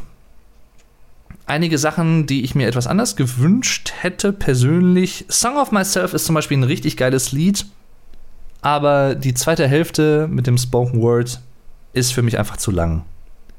Da hätte man einfach, also ich glaube, da wäre weniger mehr gewesen. Ich verstehe, warum die Band es gemacht hat. Wegen ne, diesem Storytelling-Charakter und generell Konzeptalbum irgendwo auch. Verstehe ich alles. Klar, da gehört das einfach auch dazu. Aber da wäre weniger mehr gewesen, meiner Meinung nach. Imaginarium auch so nochmal so ein Recap vom gesamten Album im Sinne oder im Kontext eines Konzeptalbums durchaus sinnvoll und auch passend, aber jetzt nichts für mich, wo ich sagen würde, wow, das hätte ich jetzt unbedingt gebraucht, muss ich gestehen. Ein sehr unterschätztes Lied, was ich sehr, sehr, sehr schön finde. Mit die schönste, eins der, der schönsten ruhigen Lieder mit Annette, meiner Meinung nach, Turn Loose the Mermaids. So ein schönes Lied. Richtig geil.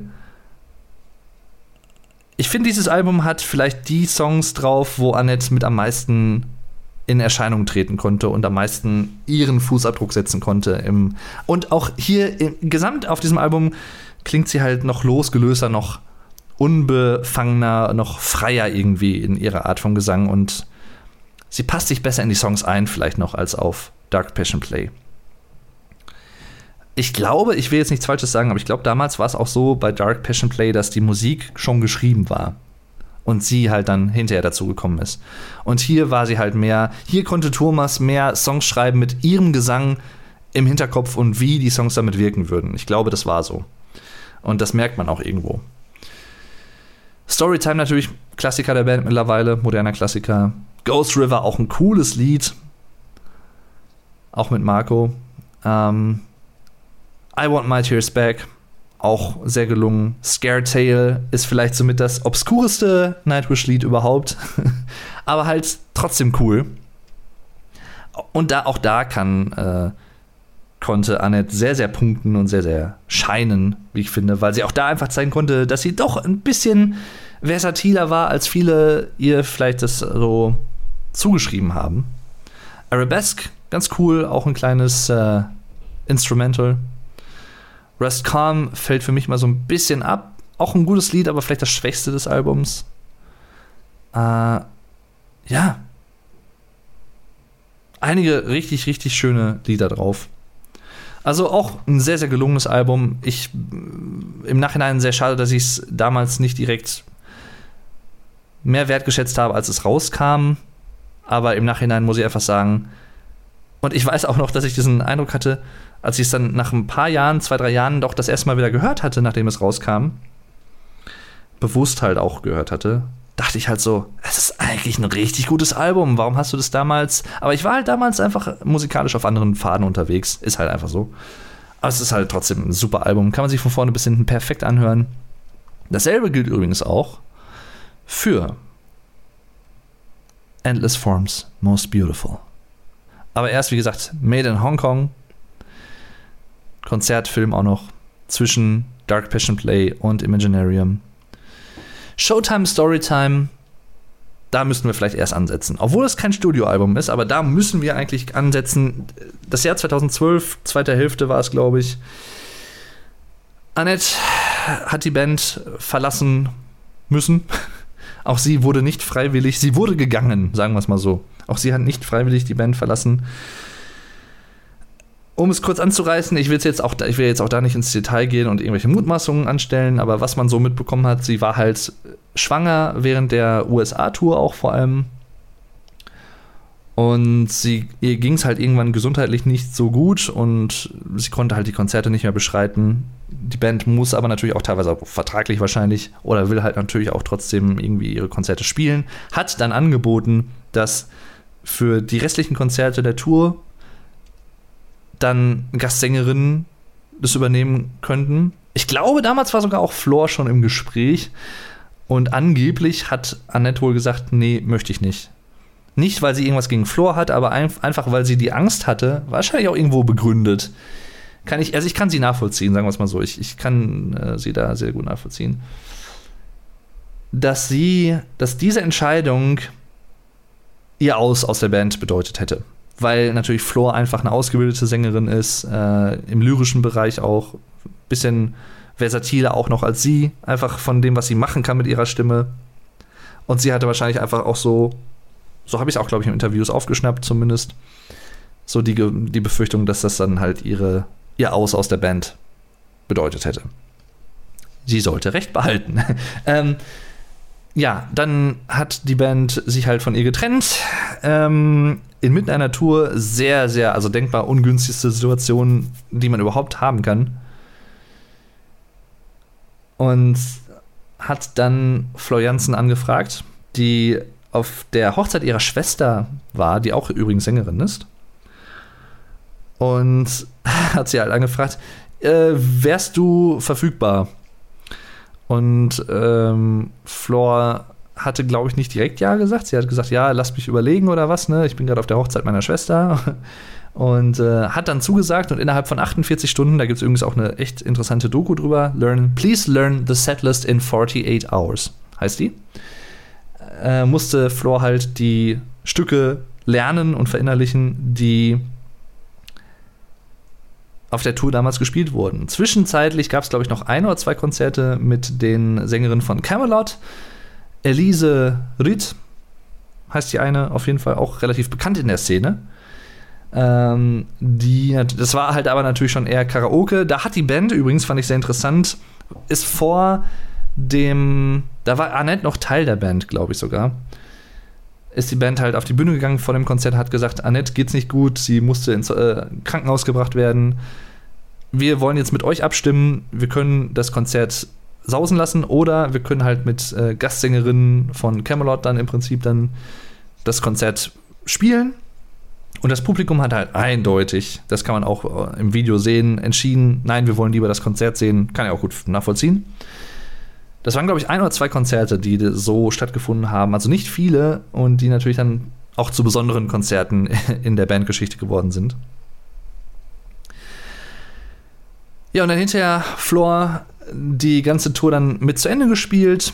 Damals noch als Session-Musikerin, als ähm, eingesprungene Musikerin, also nicht als Teil der Band. Und im Oktober 2013 war es dann, nach Wacken übrigens auch, nach Showtime Storytime, nach dem Konzert, da wurde dann sie und Troy Donockley, die wurden beide zu offiziellen Mitgliedern der Band. Troy, das erste Mal in Erscheinung getreten auf Dark Passion Play, was halt generell wesentlich mehr keltische Einflüsse auch hatte.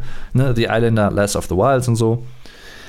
Was der Band auch sehr, sehr gut zu Gesicht steht, finde ich, und was für mich persönlich auch nochmal eine neue, weitere Facette zum Sound der Band hinzugefügt hat, was die Band nochmal eigenständiger macht, auch im Vergleich zu anderen Symphonic Metal Bands, die es dann auch gab äh, und sich auch mittlerweile etabliert hatten. Epica zum Beispiel natürlich auch, ne?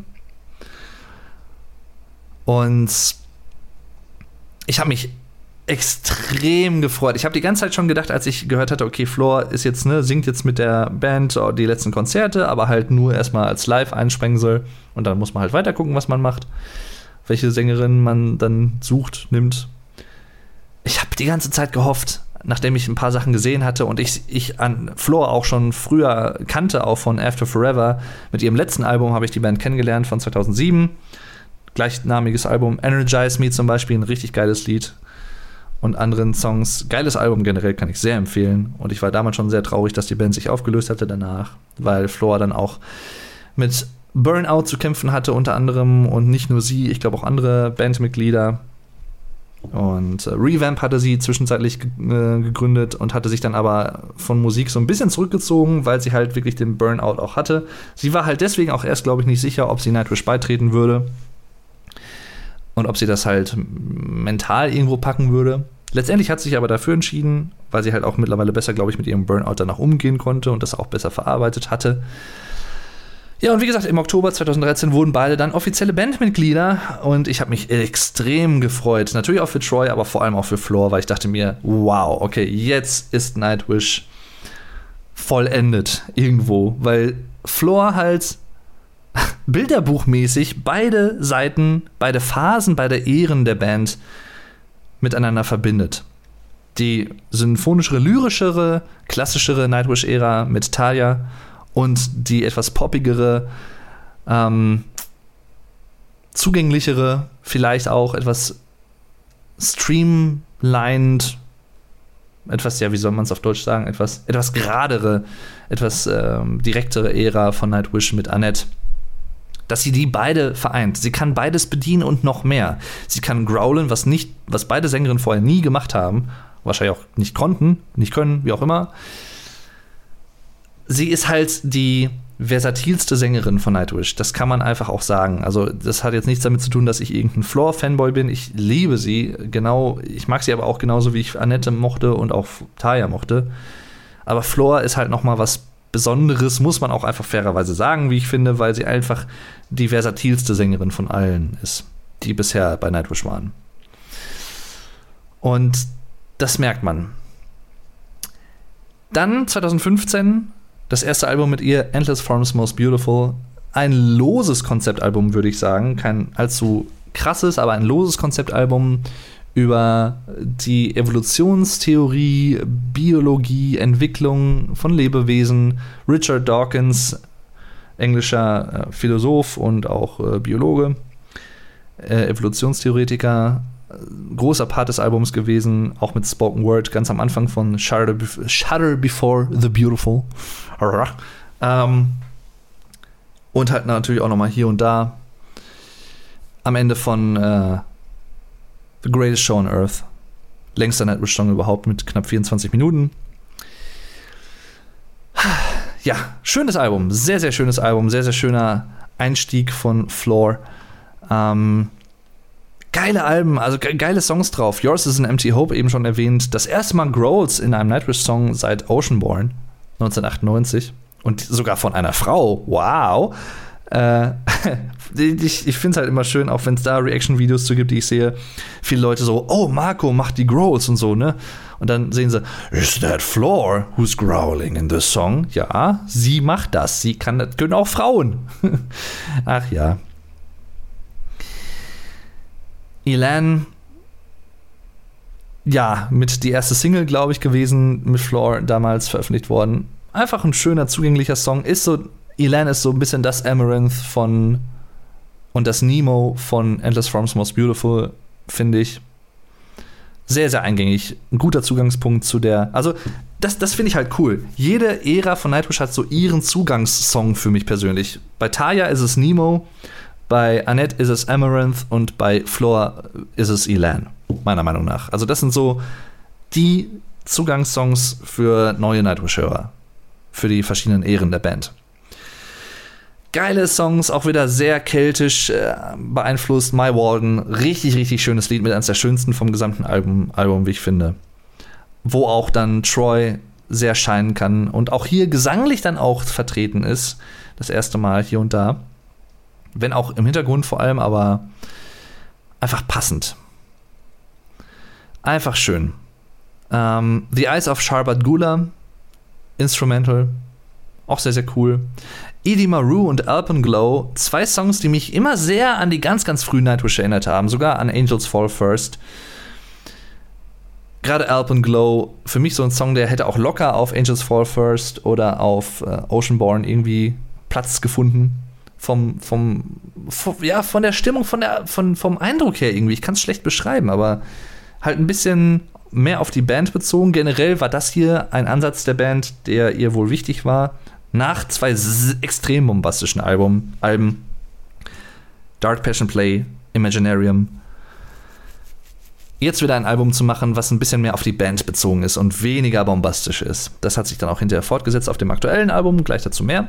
Jedenfalls hier merkt man auch, das Orchester ein bisschen zurückgefahren, tut der Band durchaus gut, wie ich finde, weil das ist die sinnvollere Richtung im Vergleich dazu gewesen, das Orchester noch ausladender gemacht zu haben. Ich bin froh, dass sie es nicht gemacht haben. Das hätte nämlich auch sehr nach hinten losgehen können, wie ich finde. Und es ist eine sinnvolle Entscheidung. Es ist trotzdem immer noch da und hat auch immer noch sehr markante Momente. Ne? Aber gerade bei Shudder Before the Beautiful zum Beispiel, erstes Lied des Albums, sehr gelungen, wie man es da gemacht hat. Also einfach nicht überbordend. Weak Fantasy, sehr, sehr cooles Lied. Weak Fantasy hat für, ist für mich so ein bisschen der Cousin von End of All Hope. Ich weiß nicht warum, aber End of All Hope und Weak Fantasy haben für mich immer so, so eine Verbindung gehabt, klanglich. Ähm, Our Decades in the Sun, schöne Ballade, wenn für mich auch nicht das stärkste Lied des Albums, definitiv immer so ein Song, den ich so ein bisschen überspringe, will ich jetzt nicht gar nicht sagen. Es ist ein sehr persönliches Lied, ich weiß, es haben die Bandmitglieder über ihre, über ihre Eltern oder für ihre Eltern geschrieben, ist mir alles bewusst. Aber ja, ich, ich, ist jetzt nicht mein Lieblingslied des Albums. Endless Forms Most Beautiful, der Titeltrack, ist extrem solid, ein, ein, einfach das eins der solidesten Lieder auf dem Album, zusammen mit dem, mit dem ersten Lied und Yours is an Empty Hope. Einfach schön. Einfach so, so, so ein grundsolides Nightwish-Lied, muss man einfach sagen. Und natürlich The Greatest Show on Earth. Ich weiß nicht, ob ich so weit gehen würde und sagen würde, es ist das beste Nightwish, der beste Nightwish Long Track aber er ist definitiv auch weit oben. Ich würde trotzdem Phantasmic und Ghost Love Score so ein bisschen immer noch drüber ansiedeln, ehrlich gesagt, weil Grey Show on Earth ist halt echt ne, 24 Minuten und eine Sekunde. es ist halt schon, also es ist schon echt ein langes Lied. Es ist schon echt ein langes Lied, was per se überhaupt nichts Schlimmes ist. Ich höre auch sehr gerne Progressive Rock, Progressive Metal. Ich habe überhaupt nichts gegen lange Lieder. Aber hier und da hat es vielleicht ein, zwei kleine Längen. Ich finde das Intro sehr, sehr geil zum Beispiel. Auch mit dem Piano. Das ist wieder. Da gibt es so schöne Momente, auch teilweise Pianolinien, die mich ein klein wenig an Sonata, Arct äh, Sonata Arctica erinnern. Ich stolper manchmal über die, die Namen. Ähm, aber die halt so ein bisschen das, das Gefühl irgendwie für mich vermitteln. Ich weiß nicht, das, das gefällt mir, weil ich die Band mag. Übrigens auch eine finnische Band. Dann, ja, das war für mich so das Comeback-Album der Band überhaupt. Wenn die Band ein Comeback-Album hat, oder zwei, dann sind es natürlich Dark, Dark, Dark Passion Play und Endless Forms Most Beautiful. Dann äh, Vehicle of Spirits in der Wembley Arena wurde veröffentlicht. Ja, ich fand's, also ich finde das Konzert an sich geil, aber ich fand's ein bisschen, ich finde die Abmischung nicht so gelungen, muss ich leider sagen, für ein Live-Konzert. Klingt für mich nicht so ganz geil abgemischt. Ist bei Live-Sachen immer schwierig, ich weiß, aber ja. Hm. äh, Decades finde ich dann schon wieder ein bisschen besser, ehrlich gesagt. Auch da einige Songs die sie gespielt haben, das erste Mal seit ewigen Zeiten oder ich glaube sogar überhaupt live und äh, auch teilweise Sachen dabei, wo man sicher sein kann, die werden auch nicht zu Live-Klassikern werden. Tenth Man Down zum Beispiel, schon erwähnt, ne? The Kinslayer mal wieder gespielt. Sacrament of Wilderness, auch einfach geil. Bin ich, und, und wo ich mich vor allem drüber gefreut habe, Gethsemane, Gethsemane und Devil and the Deep Dark Ocean, die beiden Oceanborn Songs. Ah, schön. Ich, ich würde mich sehr freuen, wenn sie halt auch The Pharaoh Sails to Ryan mit Floor mal spielen würden. Ich glaube, das könnte richtig gut passen. Könnte echt richtig gut passen. Ja, dann zum Schluss, zum aktuellen Album, zum letzten Album, bisher letzten Album von Nightwish, Human Nature. Ein ja, mehr oder indirektes Doppelalbum kann man schon sagen. Oder vielleicht kann man es auch als Doppelalbum bezeichnen. Erste Hälfte neun Songs, die Band und ein Streicherquartett, also kein komplettes Orchester, auch eine bewusste Entscheidung gewesen. Und die zweite Hälfte rein orchestral. Und auch ohne Gesang, bis auf kurze Momente, wo Floor so ein bisschen ha ha und so singt. Es kam 2020 raus, letztes Jahr. Neues fand ich als äh, Single relativ gelungen. Fand ich echt cool. So, so, auch wieder so, so, so typisch, für mich in einer Linie auch mit Amaranth, wie ich finde, und Nemo. So, das sind so die soliden, nicht zu komplexen Nightwish-Songs, die aber trotzdem sehr begeistern. Und Noise ist halt auch, schlägt auch in diese Kerbe ein. Und auch ein sehr aktuelles Thema. Human Nature ja, eher weniger auf Natur und sowas bezogen, sondern hier eher so ein wissenschaftlicher Ansatz und auch ein kritischer Ansatz, ne? Das Video zu Neues, so irgendwo Kritik daran, wie die technische Gesellschaft heutzutage aussieht, Digitalisierung, welche Entscheidungen wir treffen, wie wir manche Sachen machen, wie wir mit unseren Smartphones umgehen, wie wir uns vielleicht auch von ihnen diktieren lassen, wie wir leben und solche Sachen. Ne? Sehr interessantes Thema, hätte ich mit Nightwish nicht in Verbindung gebracht, muss ich gestehen, aber ich finde es auf jeden Fall cool. Das Ende von Shoemaker ist mit eines der schönsten, einer der schönsten Momente in allen Nightwish-Liedern überhaupt, wie ich finde. Hier ganz, also ähnlich wie am Anfang von The Greatest Show on Earth, wo Floor sehr lyrisch singt, auch hier das Ende von Shoemaker. Hat übrigens nicht mit einem Schuhmacher zu tun, sondern mit einem, äh, was, ein Astrologe? Ich bin mir gar nicht sicher. Shoemaker. Und ach, so ein schönes Ende, so ein schönes Lied. Ach ja. House the Heart, auch so ein typisches Nightwish-Lied. Pan, mit einer der stärksten Songs des Albums, wie ich finde. Harvest, geiles Lied, ist für mich so ein bisschen das My Walden von Human Nature. Ja, ich. Hm. Es ist für mich leider das schwächere Album der beiden mit Floor. Im direkten Vergleich. Es ist kein schlechtes Album, es ist ein gutes Album. Es ist aber kein sehr gutes Album für mich persönlich. Es, ist, es fällt schon leider irgendwo auch ab muss ich einfach sagen. Ich muss auch gestehen, dass ich die zweite Hälfte bisher nur einmal komplett gehört habe, weil, ja. Ich finde es schön, mir gefällt es, aber das ist jetzt nichts, was, wo ich mich jetzt bewusst hinsetzen würde und sagen, mir, sagen würde, ich höre mir jetzt All the Works of Nature which adorn the world komplett an oder so. Ne? Nee. Im, Im praktischen Leben mache ich das einfach nicht. Und auch auf Human Nature, ich, ja, es ist schwierig. Procession finde ich zum Beispiel relativ. Es scheint nicht so wie andere Nightwish-Songs. Music finde ich ganz cool, auch wenn es nicht als Opener nicht das stärkste Lied ist, wie ich finde. Ähm ja. Pan, wie, ich, wie gesagt, finde ich cool. Tribal finde ich auch ganz cool. Wobei auch da sagen muss, es hat mich auch nicht vom Hocker gerissen, leider. Endlessness ist so ein Song, der, wo ich mich mit am meisten, glaube ich, drauf gefreut habe im Vergleich, der mich aber, ich will jetzt nicht sagen enttäuscht hat oder so, aber der mich auch nicht so ganz abholt. Sorry, es tut mir leid. Es ist, ist leider einfach so. Es ist, ich habe das Album jetzt auch häufiger gehört. Ich, wie gesagt, ich habe es gesagt, es ist ein gutes Album, es gefällt mir. Ist nicht so, als wenn ich es überhaupt nicht mögen würde. Ganz im Gegenteil. Es ist echt ein gutes Album und es wird, es wird auch immer noch besser, je häufiger ich es höre. Es ist ja auch noch relativ neu. Aber Endlessness ist so, ja.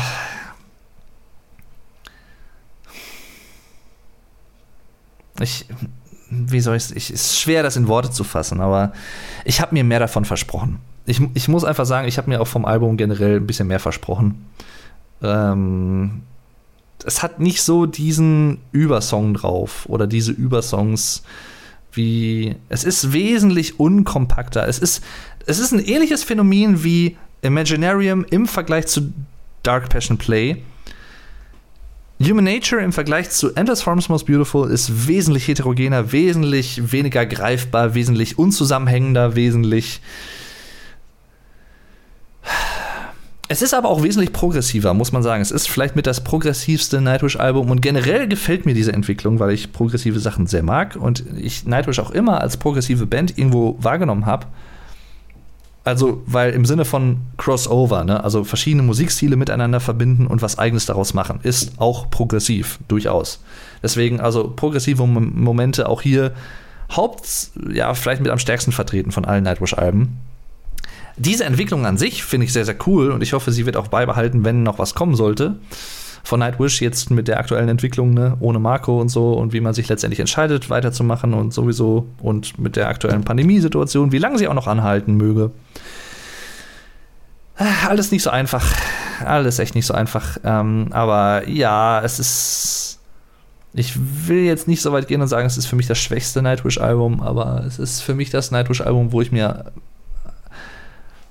definitiv mehr von versprochen hätte, als dass es letztendlich geliefert hat im Vergleich.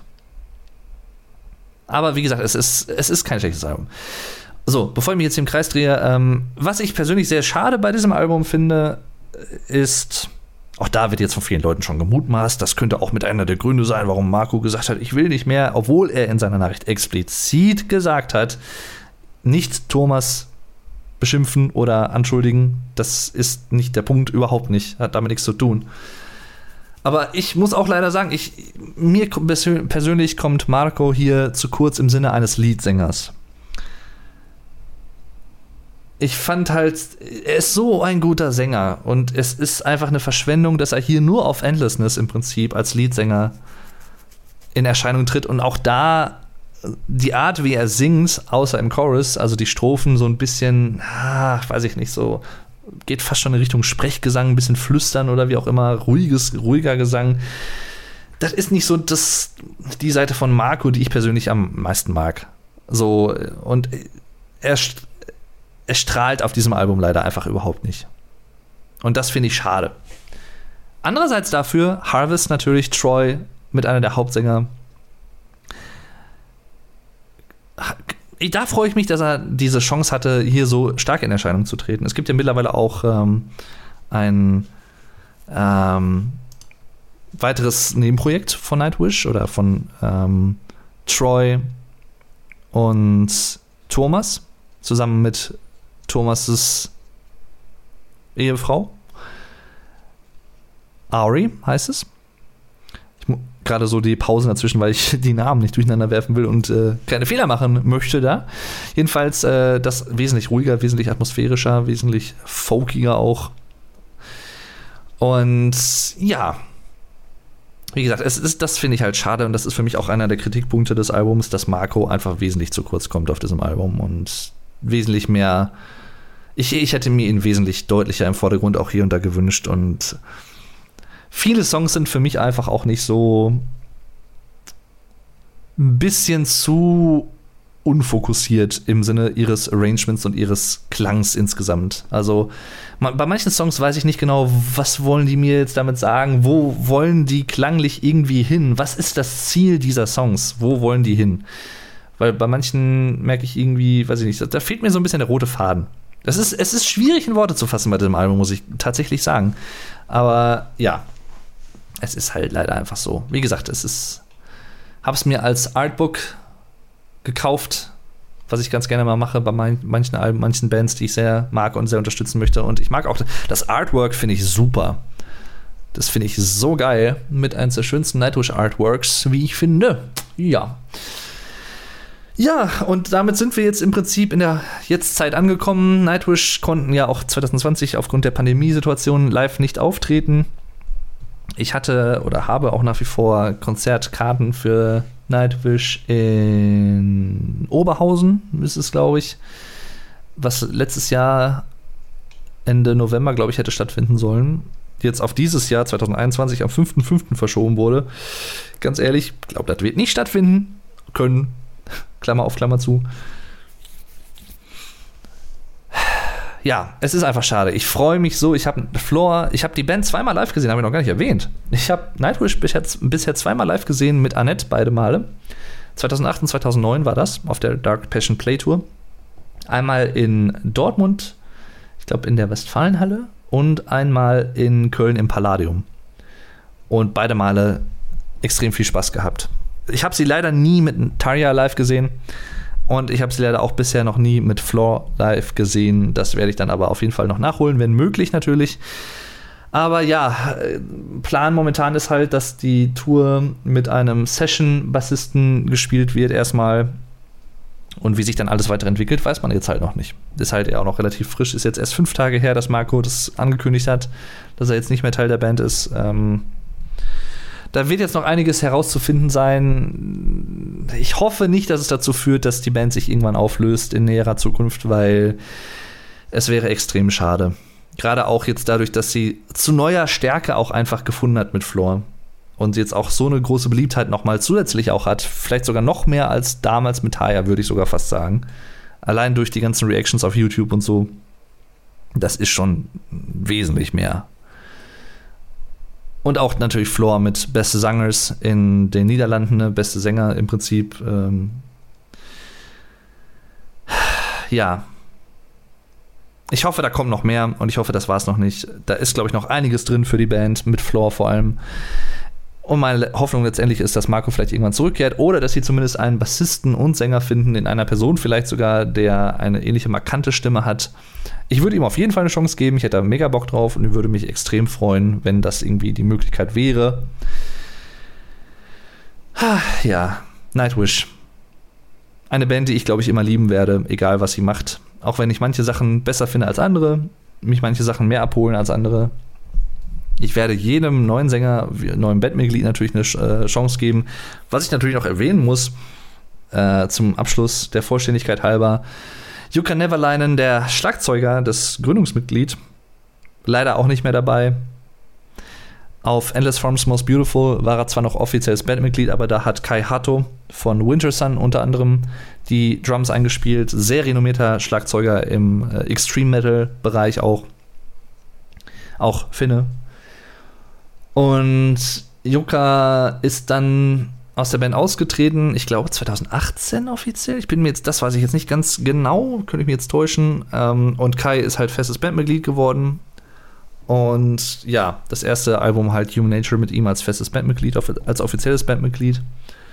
Und Yuka ist aber immer noch im Hintergrund für die Band am Arbeiten im Bereich des Managements, soweit ich weiß. Also ist jetzt nicht ganz irgendwie davon weg oder so.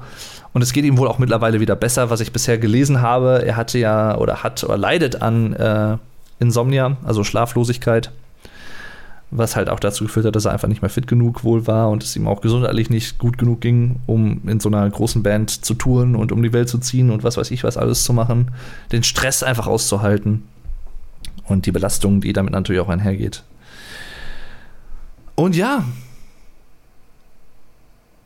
auch wenn Yuka sein eigenes Schlagzeugspiel hatte und sicherlich auch einen wiedererkennbaren Stil irgendwo, ich persönlich freue mich auch sehr, dass Kai jetzt in der Band ist, muss ich einfach sagen. Das meine ich nicht gegen Yuka, aber Kai ist, glaube ich, sicherlich noch mal im Vergleich der vielseitigere Schlagzeuger, der technisch versiertere Schlagzeuger. Äh, und gerade auch ab Human Nature konnte er auch mehr so seinen eigenen Stil einbringen. Bei Endless Forms Most Beautiful waren die Drum-Tracks halt schon geschrieben, das Drum-Arrangement, da konnte er halt nur noch einfach, hat das eigentlich einfach nur noch eingespielt, was Yuka halt geschrieben hat oder komponiert hat, seine Drum-Parts. Das vielleicht noch so äh, zum Abschluss. Ich glaube, ich hoffe, ich habe nichts Wichtiges vergessen, aber ich glaube, das war so für mich persönlich das, was ähm, ich sagen kann ganz zum Abschluss vielleicht noch kurz erwähnt: Ghost Love Score. Und jetzt eine Aussage, die vielleicht einige ältere Nightwish-Fans als Sakrileg äh, ansehen könnten, aber es ist einfach so. Ich finde Ghost Love Score mit Floor, vor allem die Version von Wacken 2013, wesentlich besser als die mit Taya. Ich muss einfach leider sagen, es tut mir leid. Nein, es tut mir nicht leid, weil gerade auch, was Floor nochmal mit dem Lied gemacht hat, auch zum Ende hin, dieser auch mit den hohen Noten und auch die letzte Note natürlich, diese langgezogene hohe Note, ich glaube C, C5 oder so, ich bin mir, oder F oder irgendwas, ich weiß es jetzt gar nicht, aber relativ hoch auf jeden Fall, sehr, sehr hoch. Und ach, dieses Lied ist halt einfach nochmal mehr aufgeblüht, als es ohnehin schon aufgeblüht war. 2004 auf Once mit Taya, aber ja, es ist halt einfach, mit Floor ist es noch mal geiler. Es tut mir einfach leid. Es ist einfach so. Was Floor auch noch aus alten Liedern macht und wie sie einfach natürlich ihren eigenen Stempel auch aufdrückt, finde ich einfach super geil. Super geil. Deswegen würde ich auch so weit gehen und sagen, dass Ghost Love Score live mit Floor, Rhyme Rhyme, mit eins der schönsten Nightwish-Lieder ist, die man überhaupt hören kann. Und ja, es ist ja auch mittlerweile zu so einem Markenzeichen von ihr geworden. Floorgasm gibt es ja auch den Begriff. Das heißt, wenn jemand das erste Mal sie hört und von ihrer Stimme so vereinnahmt wird, auch live, dann Floorgasm. Finde ich voll geil. Äh, und ich glaube, wenn ich sie nicht schon gekannt hätte, wäre es mir auch so gegangen. Aber auch ich muss sagen, ich habe des Öfteren Pippi in den Augen, wenn ich ähm, Ghost Love Score von, mit, live mit ihr höre. Auch das Ende von Storytime zum Beispiel, was ja ein nettes Song ist, ähm, ich habe immer Annette gesagt, aber ich glaube, es ist doch Annette, glaube ich, ohne das E am Ende. Ne? Nicht Annette im Deutschen, sondern Annette im Prinzip, ne? schwedisch. Äh, Floor übrigens aus Holland. Mal wieder, übrigens. Gibt es ja viele Leute, die daherkommen, ne? Sharon den Adel unter anderem und einige, die ich schon erwähnt habe. Und gerade auch diese, die, das Ende der Bridge, das Ha, ähm, wo Flor dann auch wieder so ein bisschen in dieses lyrische, in diesen lyrischen Gesang reingeht, der im Original natürlich nicht da war mit Annette. Aber das ist so eine geile Ergänzung und das klingt so gut und so kraftvoll und ach, schön. Ich könnte mich da reinlegen. Es ist so. Ich freue mich schon auf das Konzert. Ich hoffe, es findet irgendwann statt. Jedenfalls, das soll es gewesen sein. Mein Podcast zu Nightwish, meine Geschichte zu Nightwish. Ich freue mich bis heute, dass ich damals die Band für mich entdeckt habe. Eine meiner Lieblingsbands definitiv nach wie vor, auch wenn Human Nature nicht mein Lieblingsalbum der Band ist und auch wahrscheinlich nicht mehr werden wird, aber ja, trotzdem auch einige geile Songs da drauf, definitiv. Danke jedenfalls fürs Zuschauen, fürs Zuhören, eigentlich vor allem hauptsächlich. äh, es sei denn, ihr seht das hier auf YouTube, aber selbst dann ist es kein eigentliches Video im eigentlichen Sinne. Macht's gut, bis zum nächsten Mal und jetzt schön Nightwish hören und Traum drücken und alles Gute an Marco wünschen und so. Übrigens mittlerweile, äh, das vielleicht noch, äh, jetzt dann wirklich auch zum Ende, ähm, das sei auch noch gesagt, der Vollständigkeit halber, aus einem Interview von Taya, was sie, ich glaube, im Jahr 2018 gegeben hat, mit einem finnischen Radiosender hatte sie gesagt, es gibt mittlerweile wieder Kontakt zu Nightwish im Sinne von, oder es gab Kontakt zu Nightwish im Sinne von E-Mails, äh, wo irgendwie geschäftliche Sachen oder wahrscheinlich lizenzrechtliche Sachen irgendwie nochmal geklärt wurden oder keine Ahnung, oder generell einfach Kontakt. Äh, und sie meinte halt irgendwie, es ist jetzt nicht so, als wenn sie sich jetzt hassen würden. Äh, ob sie nochmal äh, ja, eine Freundschaft zu Thomas aufbauen könnte oder so, das konnte sie jetzt nicht beantworten, das weiß sie nicht, aber es ist jetzt nicht so, als wenn sie sich jetzt gegenseitig hassen würden. Das vielleicht auch nur nochmal der Vollständigkeit halber. Auch wenn einige Leute wahrscheinlich immer noch in diesem Gedankenskonstrukt sind, die immer noch Taya, come back, Taya, come back schreien in YouTube-Kommentaren oder wo auch immer. Leute, die hassen sich nicht. Es ist nicht, oder Taya, das Taya-Team gegen das Nightwish-Team und beide sind so im Battle miteinander, sowas wie Xbox gegen PlayStation und keine Ahnung, oder Schalke gegen BVB. Leute, die hassen sich nicht. Also zumindest nicht mehr. so wie das vielleicht mal der Fall war. Es ist einfach auch, es sind einfach auch jetzt mittlerweile in diesem Jahr 16 fucking Jahre vergangen. Kommt doch einfach mal drauf klar. Meine Güte, ey. Ohne Scheiß. Aber jetzt, wie gesagt, nicht mehr. Ich will mich jetzt nicht auf einen Rant einlassen. ich finde es einfach nur schwachsinnig von manchen Leuten, wie die sich benehmen, was das angeht. Aber gut. Ähm, anderes Thema. Und äh, Floor und Taya sind zum Beispiel auch befreundet. Also von daher auch da kein böses Blut dazwischen. Und Taya ist auch 2017, Ende 2017 zu einer, ähm, zu einer Serie von Weihnachtskonzerten äh, mit der finnischen Metal-Szene. Äh, auch zusammen mit Marco das erste Mal seit ihrem äh, Abgang von Nightwish 2005 das erste Mal wieder auf der Bühne gewesen, ihn das erste Mal wieder getroffen und beide haben sich super wieder verstanden. Ja, und äh, war, glaube ich, für alle, für mich eingeschlossen, sehr bewegende Momente, das zu sehen. Gibt es auch Videos auf YouTube von. Sehr, sehr schön. Einfach schön. Ja. Haut rein, das war's jetzt aber wirklich. Macht's gut und tschüss. Euer Dave.